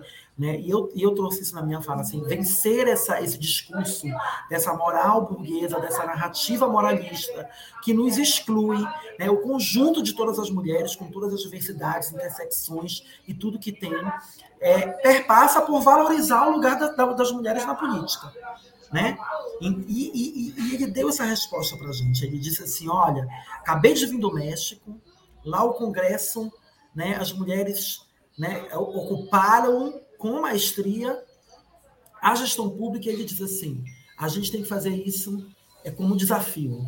Né? A gente tem que, primeiro, na reforma política, colocar de que espaço das mulheres a gente está falando, porque a gente quer chegar também, a gente não quer só disputar é, é, com cota e dizer que é a gente quer chegar dessa forma né, no Congresso, e ele diz assim, se comprometeu e diz assim, ó, se a gente vencer essa bagaça aí, a gente vai se comprometer a colocar né, as mulheres com o espaço que elas precisam, né, porque aí a gente modifica a coisa, né?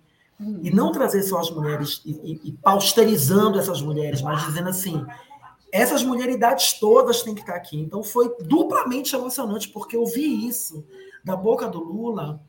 E a gente, no movimento de mulheres, já vem criticando isso há muito tempo. Ouvir isso é, para além de uma puta autocrítica, uhum. é dizer assim: não, a gente não basta a gente reconhecer isso, a gente tem que ousar e a gente tem que, que chegar. Então, assim, foi um dia histórico, incrível emocionante nesse sentido.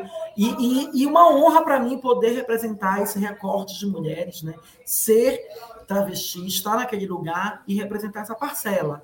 Né? Foi a fala que trouxe essa parcela, que não é só das mulheres transgêneras, mas das mulheres lésbicas, das mulheres bissexuais e das mulheres intersexo. Né? Bacana. Então, o, isso foi incrível.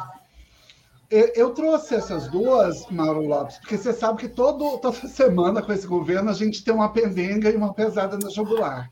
Né? Basta ser mulher para poder estar tá sofrendo algum, alguma coisa. E eu falei, nada melhor do que trazer Fátima, porque Fátima ela, é, ela pega pelo pescoço e ela, com muita leveza, ela dá aquela porrada boa né, que faz a gente refletir. E Cime também eu trouxe alguns assuntos para nós podermos comentarmos aqui nos, no, nos, nas, na nossa gira hoje. Bora lá? Bora. Eu acho que vai ser Deixa bacana. Só fazer uma observação, Sara, só uma Sim. coisinha, até a partir do que a Cimi falou. Eu, uh, quando teve a entrevista do Lula para as mídias independentes, eu fiz questão de fazer a pergunta sobre a questão da paridade de gênero no governo dele. E ele deu uma resposta meio. tirou o corpo fora, vamos falar né? Falando a verdade. Mas ele vem mudando desde então. A viagem dele para o México foi muito impactante, muito impactante para ele. Ele ficou muito impressionado com a paridade de gênero que tem lá no, no, no Congresso mexicano.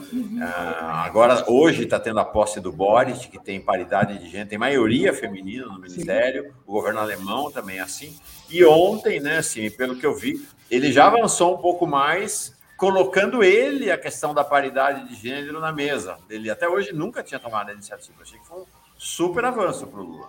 Foi um mega avanço para o Lula e para esse projeto né, de resistência importante que a gente vai vivenciar aqui esse ano. Sim.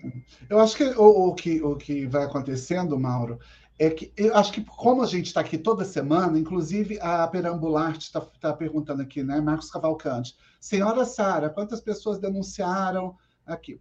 Quantas pessoas denunciaram a situação das pessoas trans da Ucrânia? Ela, e eu vou dizer para você, pega o programa da semana passada, Marcos, e dá uma olhada na íntegra, porque a gente falou só disso. Quem está acompanhando o Sextou tem tido um avanço, e a gente tem feito isso porque a gente está meio que mapeando todos esses avanços. Por exemplo, essa semana é uma semana para comemorar Chile, é uma semana para comemorar México, é uma semana para comemorar mulheridades diversas, mas é uma semana que a gente chora pela Guatemala. Né? Quer dizer, a gente tem um retrocesso aí gigante na Guatemala com a implantação. Bom, vamos falar disso daqui a pouco. Deixa eu colocar esse vídeo aqui, Mauro, porque isso aqui é, é tiro, porrada e bomba. Essa semana, minhas senhoras e senhores. Há por um caminho de tentar ensinar coisas erradas para as crianças. Nós queremos que as crianças. Coisa errada se aprende na rua. Dentro da escola, a gente tem que aprender o que é o caminho bom, o correto, o civismo, o patriotismo, as coisas certas. Eu quero cuidar dos, das crianças não vou permitir, enquanto eu for ministro, que ninguém violente a inocência das crianças nas escolas públicas. Não vou permitir isso. Isso é um compromisso do nosso presidente. Esse negócio de ensinar, ah, você nasceu homem, pode ser mulher, respeito todas as orientações. Uma coisa é respeitar. Agora, incentivar, aí é um outro passo. Eu respeito, tenho dito isso, mas nós não vamos permitir criança de 6 a 10 anos, um professor chegue na sala e diga que se ele nasceu homem, se quiser ser mulher, pode ser mulher.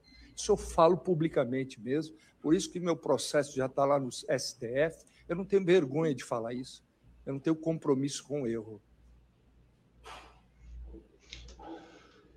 Fátima, você começa?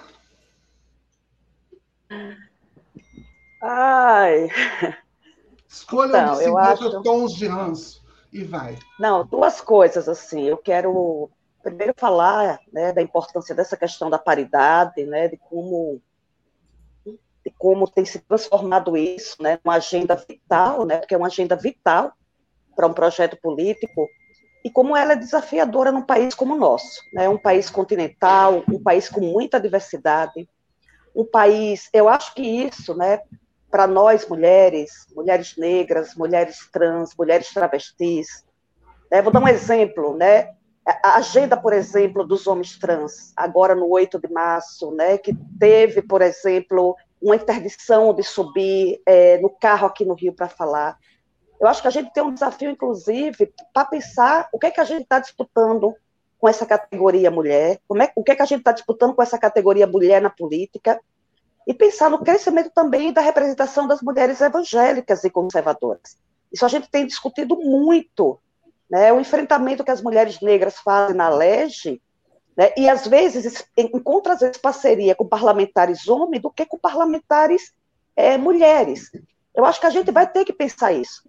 A paridade é vital, ninguém está questionando a paridade, mas a paridade é um enfrentamento, porque tem a ver com, tem a ver com esse vídeo aí tem a ver com essa biologização presente, né, uma naturalização da dimensão biológica presente no imaginário e nas práticas brasileiras. Né, e uma distorção absurda, assim, é, é, assim, eu não tenho muita muita paciência, mas quando você olha um discurso como esse, tem uma distorção assim absurda, é de um descomprometimento é, é até é, é, absurdo do ponto de vista da ignorância, né, no qual é construído. Porque uma coisa é a gente discutir é, a educação sexual, uma coisa é a gente discutir. A escola precisa se comprometer com isso, a vida precisa se comprometer com isso. Né? A escola precisa se comprometer com a vida. E a vida é essa multiplicidade de coisas. Então, assim, tem um equívoco Sim. enorme, mas é esse discurso que é comprado, é comprado por muita gente, né, que tem um equívoco muito grande. Nenhum professor vai chegar e formular uma frase como essa: seu filho ou sua filha pode ser homem ou pode ser mulher. A questão não é uhum. colocada desse jeito. Eu acho que nessa hora, né, é, pensar a construção do discurso talvez tenha a ver com isso, né, como essas frases, né, como a complexidade das questões vão virando essas frases de efeito. Por falar na Sônia, eu trabalhei com a Sônia agora, num, num, com a Sônia Correia, a gente fez um manual de bordões, por exemplo, racismo reverso, é, politicamente correto. E é impressionante como a gente vai entrando dentro dos discursos e vai vendo como uma questão que é altamente complexa vira um bordão como esse, por exemplo, vira uma frase como essa. Né? Eu já estou lá no Supremo, mas nenhum professor vai chegar numa sala de aula e dizer seu filho pode ser mulher. Qualquer Sim. professor que tenha convicção não, não tem uma frase como essa, porque essa não é a discussão. A discussão é que tanto gênero como biologia são ficções, né? são construções. Né? É isso que aí é isso que a, que, que a escola tem que se comprometer, porque a vida é desse jeito. A escola tem que se comprometer com a vida, com a, né, com a diferença, né, com a dignidade da vida humana, com, enfim. Mas assim, eu fico impressionada, eu não tenho nem visto, eu estou vendo agora. É isso. Essa semana também quase eu não vi mídia também, entendeu? De vez em quando eu saio, mas é muito, é esse discurso é de uma perversidade, e não é nem de uma ignorância, né? É de uma perversidade impressionante. É perverso, exato. Né? Essa, gal essa, essa galera não está morta, essa galera não está morta, essa galera está cada vez mais viva e elas têm assim armadilhas, né? Eu acho que a gente tem um ano aí de né, desmontar essas armadilhas. Isso cansa. Imagine, cansa pra caramba. Sim. Cine. É, eu acho que Fátima foi excelente nessa análise. Assim, eles têm uma maldade, né, intencional, e eles operam com a mentira. Eles são uma fábrica de mentira que se sustenta na ignorância né? E eles, e eles promovem a ignorância, né? É, Agora, a gente está falando do ministro da Educação. É isso. Né? O, que, o, que, mais choca a gente, assim, né? E, e isso vem exatamente desse lugar que, para nós, seria o lugar solução disso, né? Então, até é, socializei aqui o link, a gente se reuniu enquanto organizações LGBTQIA+, e entramos com a queixa-crime, né, contra o ministro, a gente vai com a ação até o final, mas ele isso fez não uma basta. piada sobre isso, né? Sim, me parece, é. Fez, fez. Ele parece é... que ele faz uma piada, inclusive, né? Ah, se eu já tenho um monte de processo mesmo, então... É, exatamente, ele até traz isso na fala, né? Ele até já, já esperava que a gente fizesse essas coisas. Eu assim, preciso já, dizer aqui junto com você, vou dizer junto com você, é, é, o seguinte: esse senhor ele administra 50 hospitais universitários pela ABC. Quer dizer, ele utiliza de todo esse aparato, desse sujeito que ele é, de poder, né? porque um, na hora que você vai colocar um sujeito desse na, na, na linha, né? vai enquadrar ele dentro desse discurso é, é, é né? vergonhoso, é, eu ia usar uma palavra, mas não vou fazer isso, porque quando eu fico nervosa eu falo bem, inclusive. É, ele, ele utiliza desse lugar do sujeito que tem 50 hospitais, que é o ministro da Educação, que atende 40 milhões de estudantes no Brasil. E aí você está dizendo para a gente, então, que já abriram um. um como que chama, Cime? É uma é um queixa-crime. Né? Uma queixa-crime, isso. Isso. É, mas é, é, isso não basta, né? Isso é a nossa ferramenta, é, Sara, de reação legal, né? No campo ali do jurídico. Mas isso não basta. A gente é, precisa, de uma maneira urgente, e aí até parabenizo que a gente tenha esse, esse quadro aqui todas as sextas do, do, do, dos 47, mas a gente precisa urgentemente é, parar de ter vergonha né, de gaguejar, de não assumir a pauta de gênero e sexualidade. A gente precisa trazer isso no nosso debate e a gente não pode deixar que o pragmatismo eleitoral nos tire isso, né? Nos, no, nos recue nisso, porque senão a gente vai ter o resultado desse processo ser um processo em que os homens estão decidindo sobre a vida das mulheres, né? que é o que acontece na, na, na, Assembleia Legislativa, nos espaços legislativos, é o que acontece né, nos espaços de gestão. Então, quando a gente fala de espaços de poder, de mulheres ocuparem espaços de poder, a gente não está falando do poder de mandar sobre os homens, a gente está falando dos lugares que se tomam as decisões.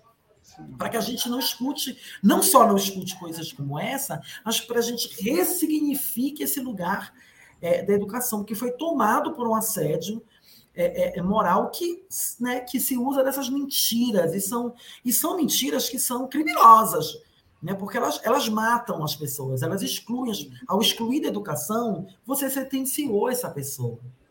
Você já sentenciou né, essas pessoas no seu processo de exclusão da educação, sentenciou a diversas coisas. Sentencia a fome, ao desemprego né, e à morte.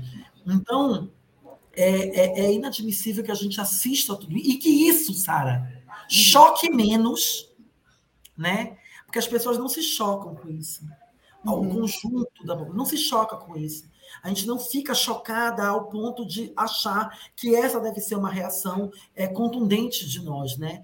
A gente acha que tem coisas que chocam mais, né? Ou que chocam menos, né? E a gente fica pormenorizando é, essas coisas, inclusive reflete como a gente vai organizar a nossa luta cotidiana sobre isso. Então, há Sim. da gente pensar que ocupar a educação, né, é, tem que ser é, a nossa tarefa primordial nesse processo. Bacana. Uma ressignificação disso. Agora, o Mauro, tem um, um detalhe. Nessa conversa nossa aqui, é, a gente vai acionar quem para poder combater o, o, ministro da Educação diante de uma fala tão ordinária como essa, né?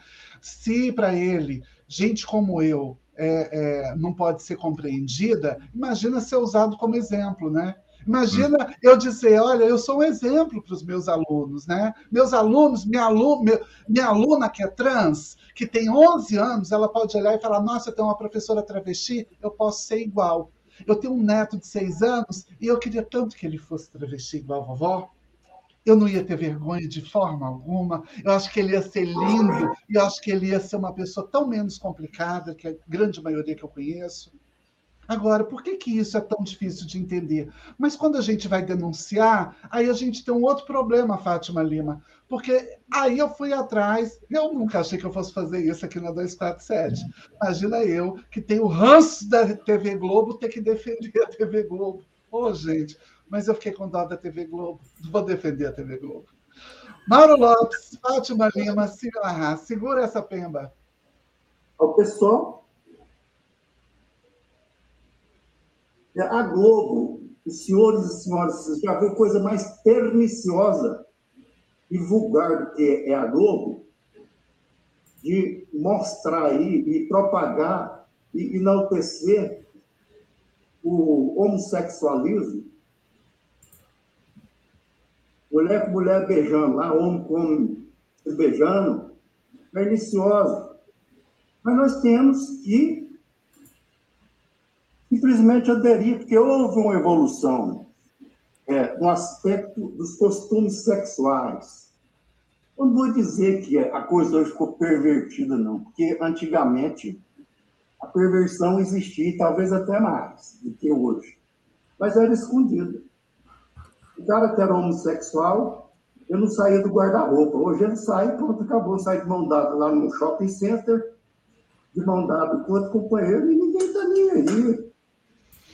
Bom, vou deixar por aqui porque já deu, né? Esse aí é, foi uma fala também no dia 9, na quinta, na quarta-feira última, do desembargador Jair Ferreira Júnior, é, na crítica contra a Rede Globo, durante uma sessão da Corte do TJ de Goiás, do Tribunal de Justiça lá de Goiás. E aí ele vai, é, é ele faz toda essa narrativa para poder dizer dos moralismos. É, esse sujeito é alguém que deveria estar lá no topo para poder julgar alguém como o ministro da Educação. Fátima, Simi, ajuda a gente a entender, por gentileza, o que, que, o que, que é isso? Brasil? E dois S? Vai, Simi, primeiro. Ó, a gente adora uma. A gente está virando, gente, uma organização de ação. A gente também fez uma reclamação disciplinar contra a BGLT, em nome do, do advogado, advogado Paulo Iotti, né, em nome da BGLT, fez uma reclamação disciplinar contra é, o desembargador. Mas vamos lá. É, é, para além do, dos impropérios, a gente vai ficar aqui falando o quanto isso é absurdo, o quanto isso é agressivo, né? E o quanto essa pessoa não devia estar nesse lugar, eu queria também chamar uma reflexão de qual foi o investimento para que pessoas como essa chegassem aí.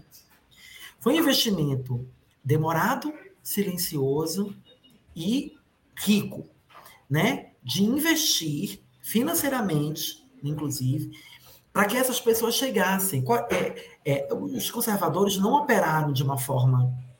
Eles criaram essa, essa fábrica da fake news que a gente está vendo hoje já é de muito tempo.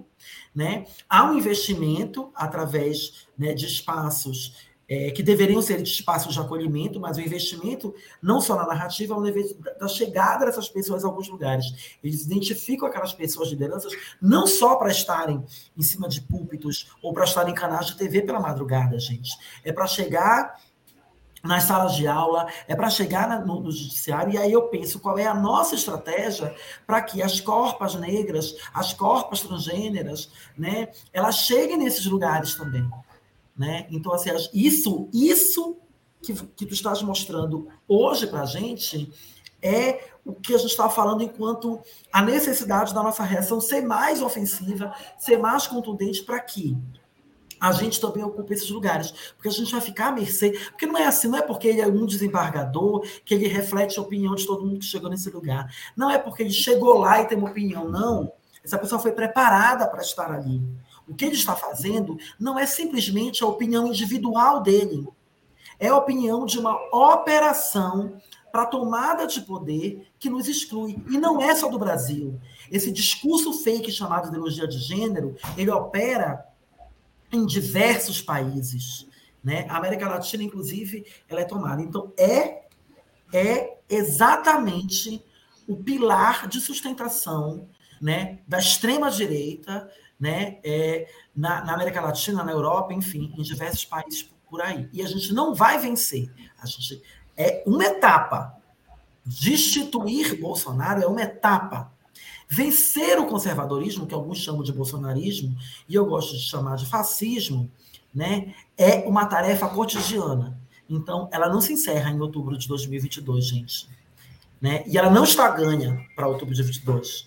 Ela é cotidiana e a gente tem que chamar o conjunto das pessoas que se colocam contrárias a isso com tarefa para reverter, porque a omissão nesse caso de quem assiste isso e fica calado, quem vê a nossa movimentação e não nos ajuda, não investe inclusive nos movimentos sociais, eu quero dizer para essas pessoas que essa omissão ela é parte do processo que está aniquilando as nossas existências. Maravilha. Fátima. Então, concordo plenamente aí com a CIMI, e assim, né? E que investimento mal feito, né? Porque o cara fala mal pra cacete, assim, me desculpe aqui o, né, o, o, o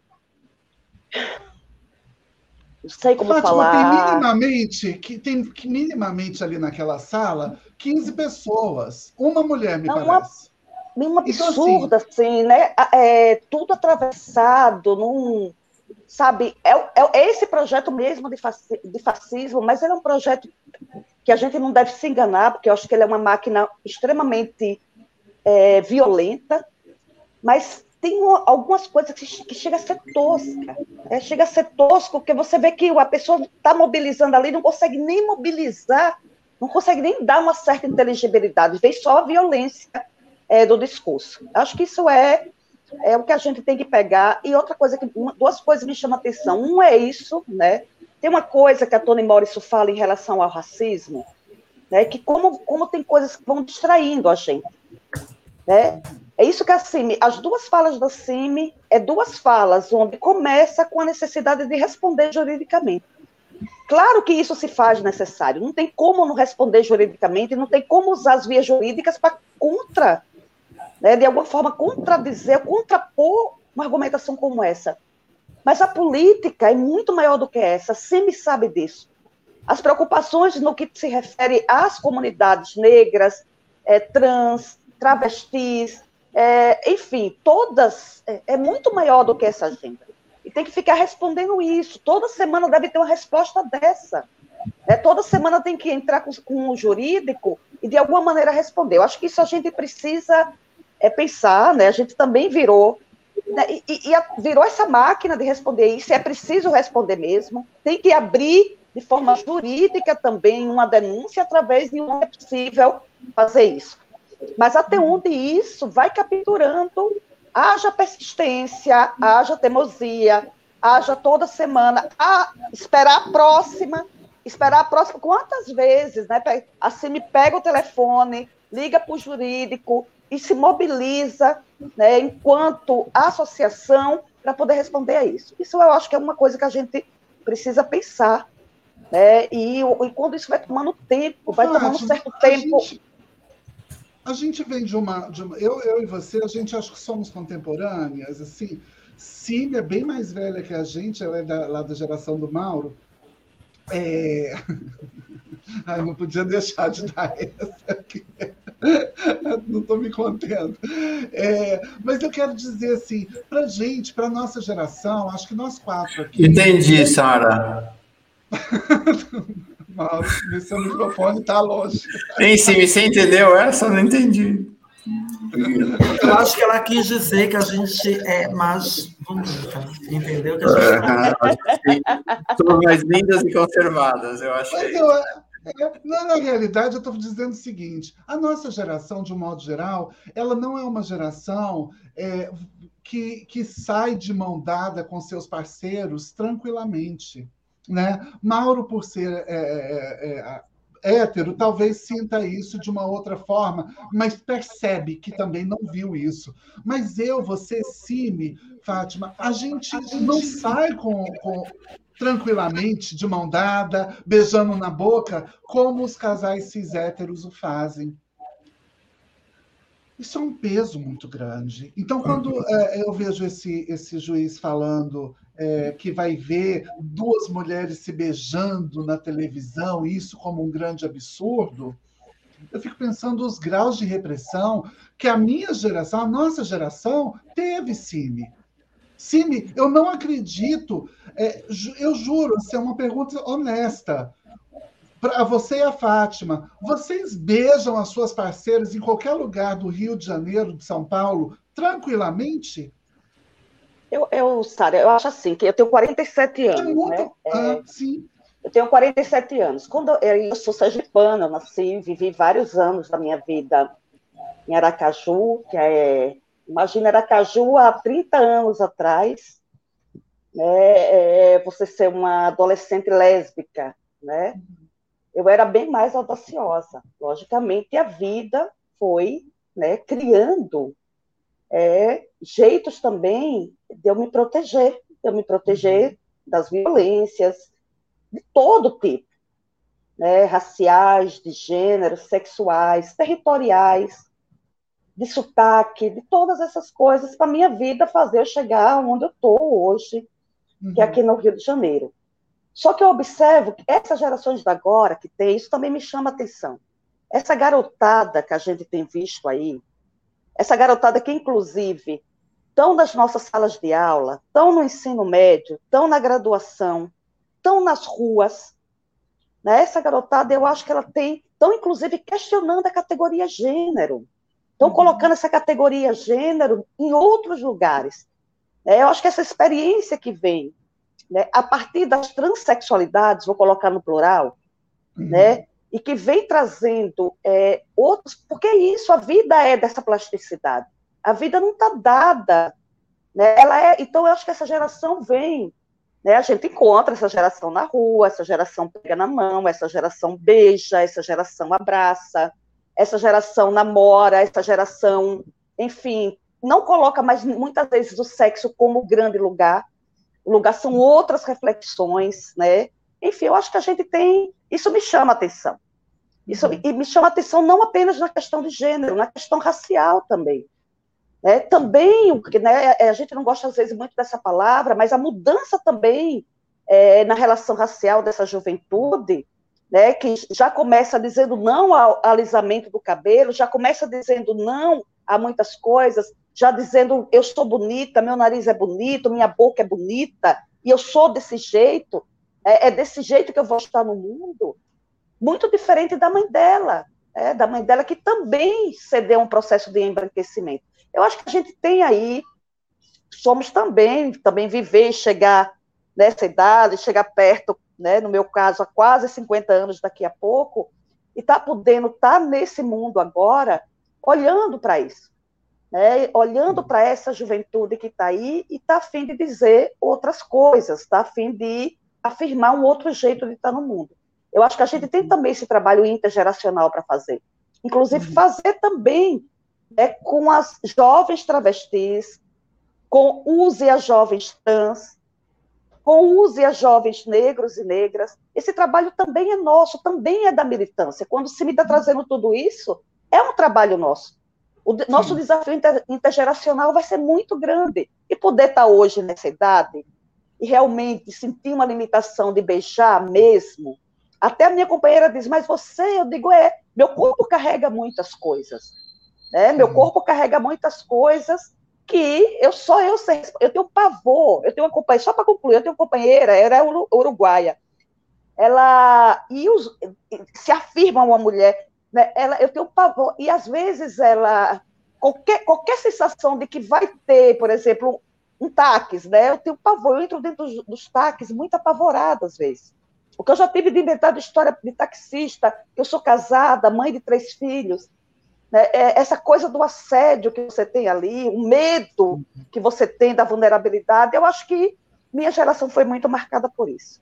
Foi Boa. muito marcada por isso. A gente atravessava a rua para não passar por, um, por, por quatro, cinco homens. Essa juventude vai passar, vai passar com spray de pimenta na bolsa, vai passar e se falar alguma coisa, vai meter o spray de pimenta. Eu atravessava a rua. Mas isso não é uma questão moral de julgamento, é o que o corpo carrega da história de cada um da gente, dos lugares que a gente veio, e como a gente teve que se manter viva nesses lugares e chegar onde a gente chegou. Uma delícia te ouvir. A gente está chegando no final.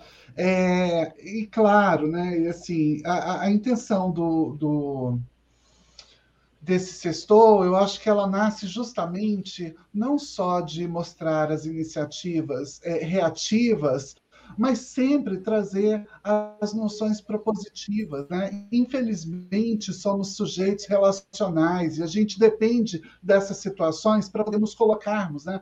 Esses juízes, esses ministros, eles chegam nesses espaços, talvez por nunca terem sido expostos a gente como a gente. Se eles tivessem tido uma coleguinha como a Cime, se tivesse uma coleguinha como a Sara, se tivesse um coleguinha cadeirante, um coleguinha surdo em suas salas de aula, durante sua formação, certamente o discurso seria diferente, porque ninguém exposto à diferença é capaz de tanta atrocidade. Eu lembro que aprendi a falar devagar, a caminhar lento, andando com a minha avó.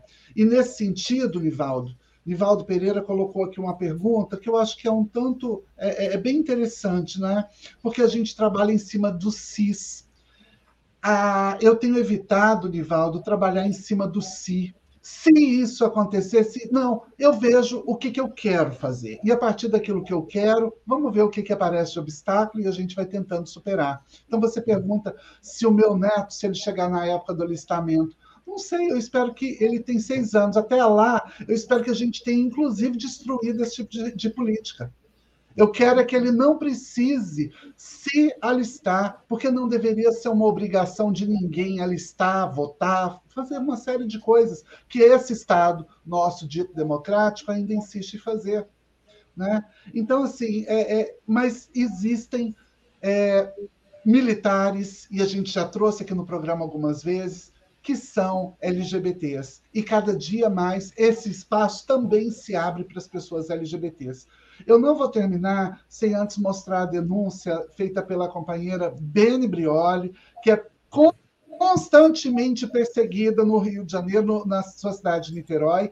Essa mulher é uma mulher preta e parece que ela não, assim, tudo que ela fala vira uma, uma um modo de uh, uh, ataque contra várias populações. Então, assim, eu sou ateia, e como ateia, significa dizer assim: eu não tenho vínculos, talvez, com esses deuses formados, sejam eles quais forem, e tento transformar a ciência em também uma coisa que não seja o meu Deus guia. Eu sou a pessoa que duvida. O que qualquer religioso é, 99%, eu tento ser 100%. Tento, porque muitas das minhas crenças me inspiram. Não à toa, às vezes eu falo que eu sou evangélica misteriosa que eu acho que tem sido a, a forma mais interessante de me, de me colocar. Ver uma companheira sendo atacada não é, é, fácil. Eu vou colocar aqui o vídeo para vocês. Isso aconteceu dentro da Câmara dos Vereadores. Isso aconteceu dentro da Câmara Municipal.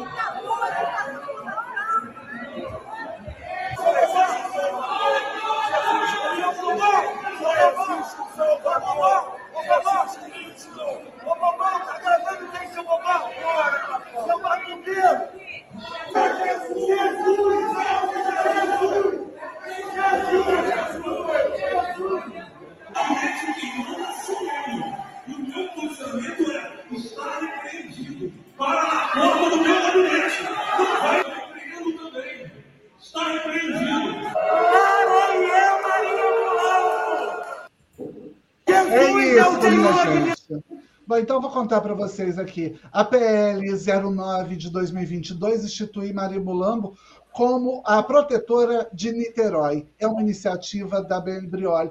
Eu vou repetir, sou ateia, mas salve Maria Mulambo, feliz, alô, é, não é, não é assim que fala? Eu tô com você, porque nessa hora eu acho que a gente precisa se colocar. Fátima Lima, Similar, considerações finais, que a gente precisa terminar esse programa, senão a, a, a programação para.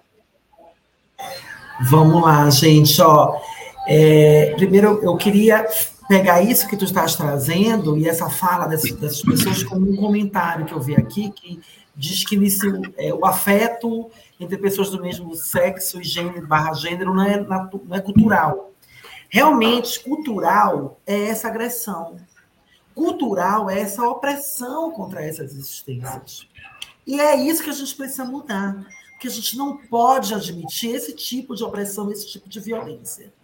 E eu gostaria muito que esse sagrado dessas pessoas que chamam esse Jesus que elas acreditam realmente cure, mas cure esse ódio, cure essa violência, que diga que não, que uma, uma crença não pode conviver com a outra, uma existência não pode conviver com a outra. Né? Então, eu, eu queria desejar isso para as, pessoas, né? que realmente a gente pare de se incomodar tanto com maneiras de existir, de viver, de pensar diferente da nossa, e que a gente promova e valorize o que nós temos de melhor e mais bonito, que é a nossa diversidade. E eu queria finalizar dizendo Sou paraense, sim, porque estavam me perguntando aqui se sou paraense. Sou. Moro aqui em São Paulo, mas sou paraense, filha da Amazônia, com muito orgulho e quero dizer para vocês, conheçam a Amazônia, porque esse Brasil é tão diferente, tão diverso, e a gente é, tem uma riqueza. Né? E outra coisa, e agora finalizar mesmo, é, para quem estava falando das, das comunidades é, indígenas, é, se atente aí, arroba mídia ninja, vocês vão conhecer um monte de índia travesti, de índio gay, porque isso não é uma existência que surgiu né, no Ocidente de um tempo para cá. E obrigada, me chamem sempre, eu amo estar aqui. Onde que a gente acha nas redes sociais, Cime? Lá é Larracine. Ninja. Ah, o meu, Larracine. Larra, esse meu nome como tá, inverso, Larracine. ABGLT é abglt.oficial. Maravilha, muito obrigada por sua presença. Enquanto rolava aqui o giro, eu já peguei aquela reportagem do Diadorim, já passei, já está publicado aí no 247, está. Maravilha. E já vai com recortes do nosso do programa, Mauro, porque as pessoas elas esquecem de documentar. A gente está documentando a vida, né? É isso. Fátima Lima, considerações sem finais, que vocês que vão voltar. Sim, já é parceira aqui, já teve aqui. Eu também adorei, já estava achando que, que rápido que acabou. Eu quero dizer que eu adoro o povo da rua, né? salve Maria Mulambo, salve Zé Pilintra, né? porque eu acho que são energias que estão aí. Né? Que bom que a gente está é, conseguindo mudar. Né? Eu acho que também os protetores, protetoras, nomes de rua, status que a gente ergue, é tudo ligado à cis heteronormatividade. Veja esse movimento que foi né, em relação à imagem do, do Borba Gato, em relação a imagens de escravagistas é, que foram destruídas nos Estados Unidos. Isso eu estou colocando, é, isso passa também, porque isso tem a ver com arquitetura, isso tem a ver com imaginário, isso tem a ver com simbólico. E o nosso imaginário, o nosso simbólico, nossa arquitetura, aquilo que parece representar nossos espaços, não é, na verdade, é, o que a gente deseja como possibilidade. Então, Maria Mulamba é uma energia da rua. Se é uma energia da rua, é uma energia da diferença. É uma energia que se encontra na encruzilhada. Qual é o problema que é nisso? É o problema nosso. A rua é nosso lugar de disputa. A rua também é nossa morada. E por, por que não ser também protegida por Maria Molambo? Né? É isso. Né? Ser protegido por Jesus, que Jesus é esse que clama um horror, eu acho isso também o que a gente está vivendo. Assim, é usado para né? É, o né, Jesus, é, é, exatamente, esse Jesus. Eu não sei vocês, essa... eu não tenho religião nenhuma, eu não acredito em nenhuma crendice, se é tudo uma bobagem, eu não sei. Eu você, acho que vocês são muito. Não sei se vocês precisam disso. Eu, eu sou uma pessoa cética. Não tem nada disso, Mauro Lopes. Inclusive, botar meu boné. Mas está ótima. Eu, eu gosto muito, gosto muito da Maria Bolambo, gosto muito também de Jesus, e acho Jesus também uma figura muito, muito fashion, muito massa. Essa... Jesus é uma energia muito massa, é uma energia, né, alguém que diz, é, atira a primeira pedra, né, alguém que se coloca diz, é uma energia muito massa, é uma energia muito. Agora, esse Jesus que clama, essa energia clamada nessa boca fascista, ela é né, uma faca assim é, terrível, de uma violência assim, tamanho. Mas eu amei também.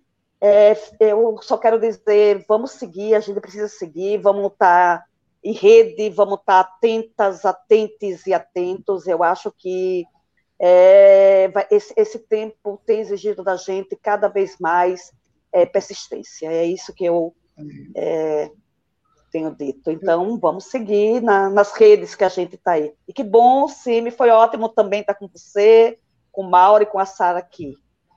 Maravilha. Ó, oh, cadê a Violeta? Não está aí perto de você, não, Fátima? Não, a Violeta não está. Hoje só estão os gatos. A, Viol... a Violeta está ah. na casa da. na outra casa. Na outra casa, que ela tem agora duas casas. Ô, Mauro, Violeta é, uma cachorra, é a coisa mais linda do mundo. A cachorrinha. É, é a cachorrinha que Fátima tem. Minha gente, é isso. Eu acho que a gente fica por aqui, desejando que todos vocês tenham uma semana linda. Gratidão a essa 247 que permite que eu fale, que eu esteja aqui de alguma forma, mostrando as minhas contradições. Eu sou uma mulher de muitas contradições. Estava falando com Fátima Lima quando convidei que a gente tem que a gente tem, a gente é uma pessoa de tantas incertezas. Que sorte a nossa, não ter tanta certeza na vida, né? Mauro Lopes, a você que é meu queridíssimo parceiro, toca aqui. Ó, oh, teve que pensar. Boa. Deixa eu dizer para vocês, eu sou um católico, né? Um católico das fronteiras. E quero dizer o seguinte para essa turma. A gente sempre curtiu um santo gay. São Sebastião. Olha. Né? Toda a iconografia de São Sebastião, desde a antiguidade, é uma iconografia que remete. Ah, tá aí. tá aí ela. É isso aí. Né? Que remete a a ideia de um santo gay. Maravilha. E os, os, católicos nunca tiveram problema com isso. Durante a, o início da, pande da verdadeira pandemia, né, da epidemia da AIDS, a quantidade de altares que gays na Europa, nos Estados Unidos e aqui no Brasil, nas suas casas e nas casas onde frequentavam, erguiam para São Sebastião, uhum. né, para se para buscar um espaço de fé para defender, é enorme. Sim. É enorme. Então, assim, essa história, gente, eu não, eu não consigo sentir o que vocês sentem. Não consigo. Por Ô, mais Mauro, que eu mas eu, eu, Eu, mas entendo. eu andava com meu filho, Caetano, é, homem, hétero, cis, a gente andava de mão dada. Agora a gente anda menos, mas sempre andamos. E sempre tivemos olhares raivosos dirigidos a nós quando a gente andava de mão dada. Sempre, sempre. Nunca tivemos uma agressão nem nada, mas eu sempre senti um clima de, é, De- dessa, de hostilidade toda vez que a gente saía de mãos dadas. E em relação a isso, eu quero só dizer para vocês o seguinte: para quem é de verdade uma pessoa de espiritualidade religiosa, sabe que a fé não tem nada a ver com certeza. A fé é o espaço da dúvida e do paradoxo. Esse pessoal que fala que tem fé e faz o que fizeram lá com a Dani Prioli, não tem fé. São fanáticos, são ignorantes. Né? Quem tem fé tem dúvida, não tem certeza. E assim desde sempre, não é? Então eu quero dizer que Eu acho que eu gosto, Ô, Mauro, eu acho que eu gosto, inclusive, de Jesus exatamente nessa hora. É quando ele olha para a figueira e, não sendo época de figo, ele fica nervoso e destrói ela. São essas inconclusões da vida que vão mostrando quem é quem e a humanidade que existe em cada sujeito. Quem leu a Bíblia e não entendeu essa parte, volta lá e lê de novo, porque está faltando um trecho. É isso aí. Adorei vocês, vocês duas. A Simi já conhecia aqui, a Fátima ainda não. A Simi já tinha me encantado com ela da outra vez. Steve vai E virar vocês? comentadora do nosso programa, você sabe. É, né? pois é. Pois é. Ah, já pilantra. já quero. E você, Sara, amor de sempre. Alegria. Gratidão. Beijo de volta Gratidão às por você estar aqui. 47. Gratidão a cada um, a cada uma que está aqui. Vocês têm sido meus pais e minhas mães. Muito obrigada. Amém. Axé. Tchau, gente querida. Beijo. Beijo de vó!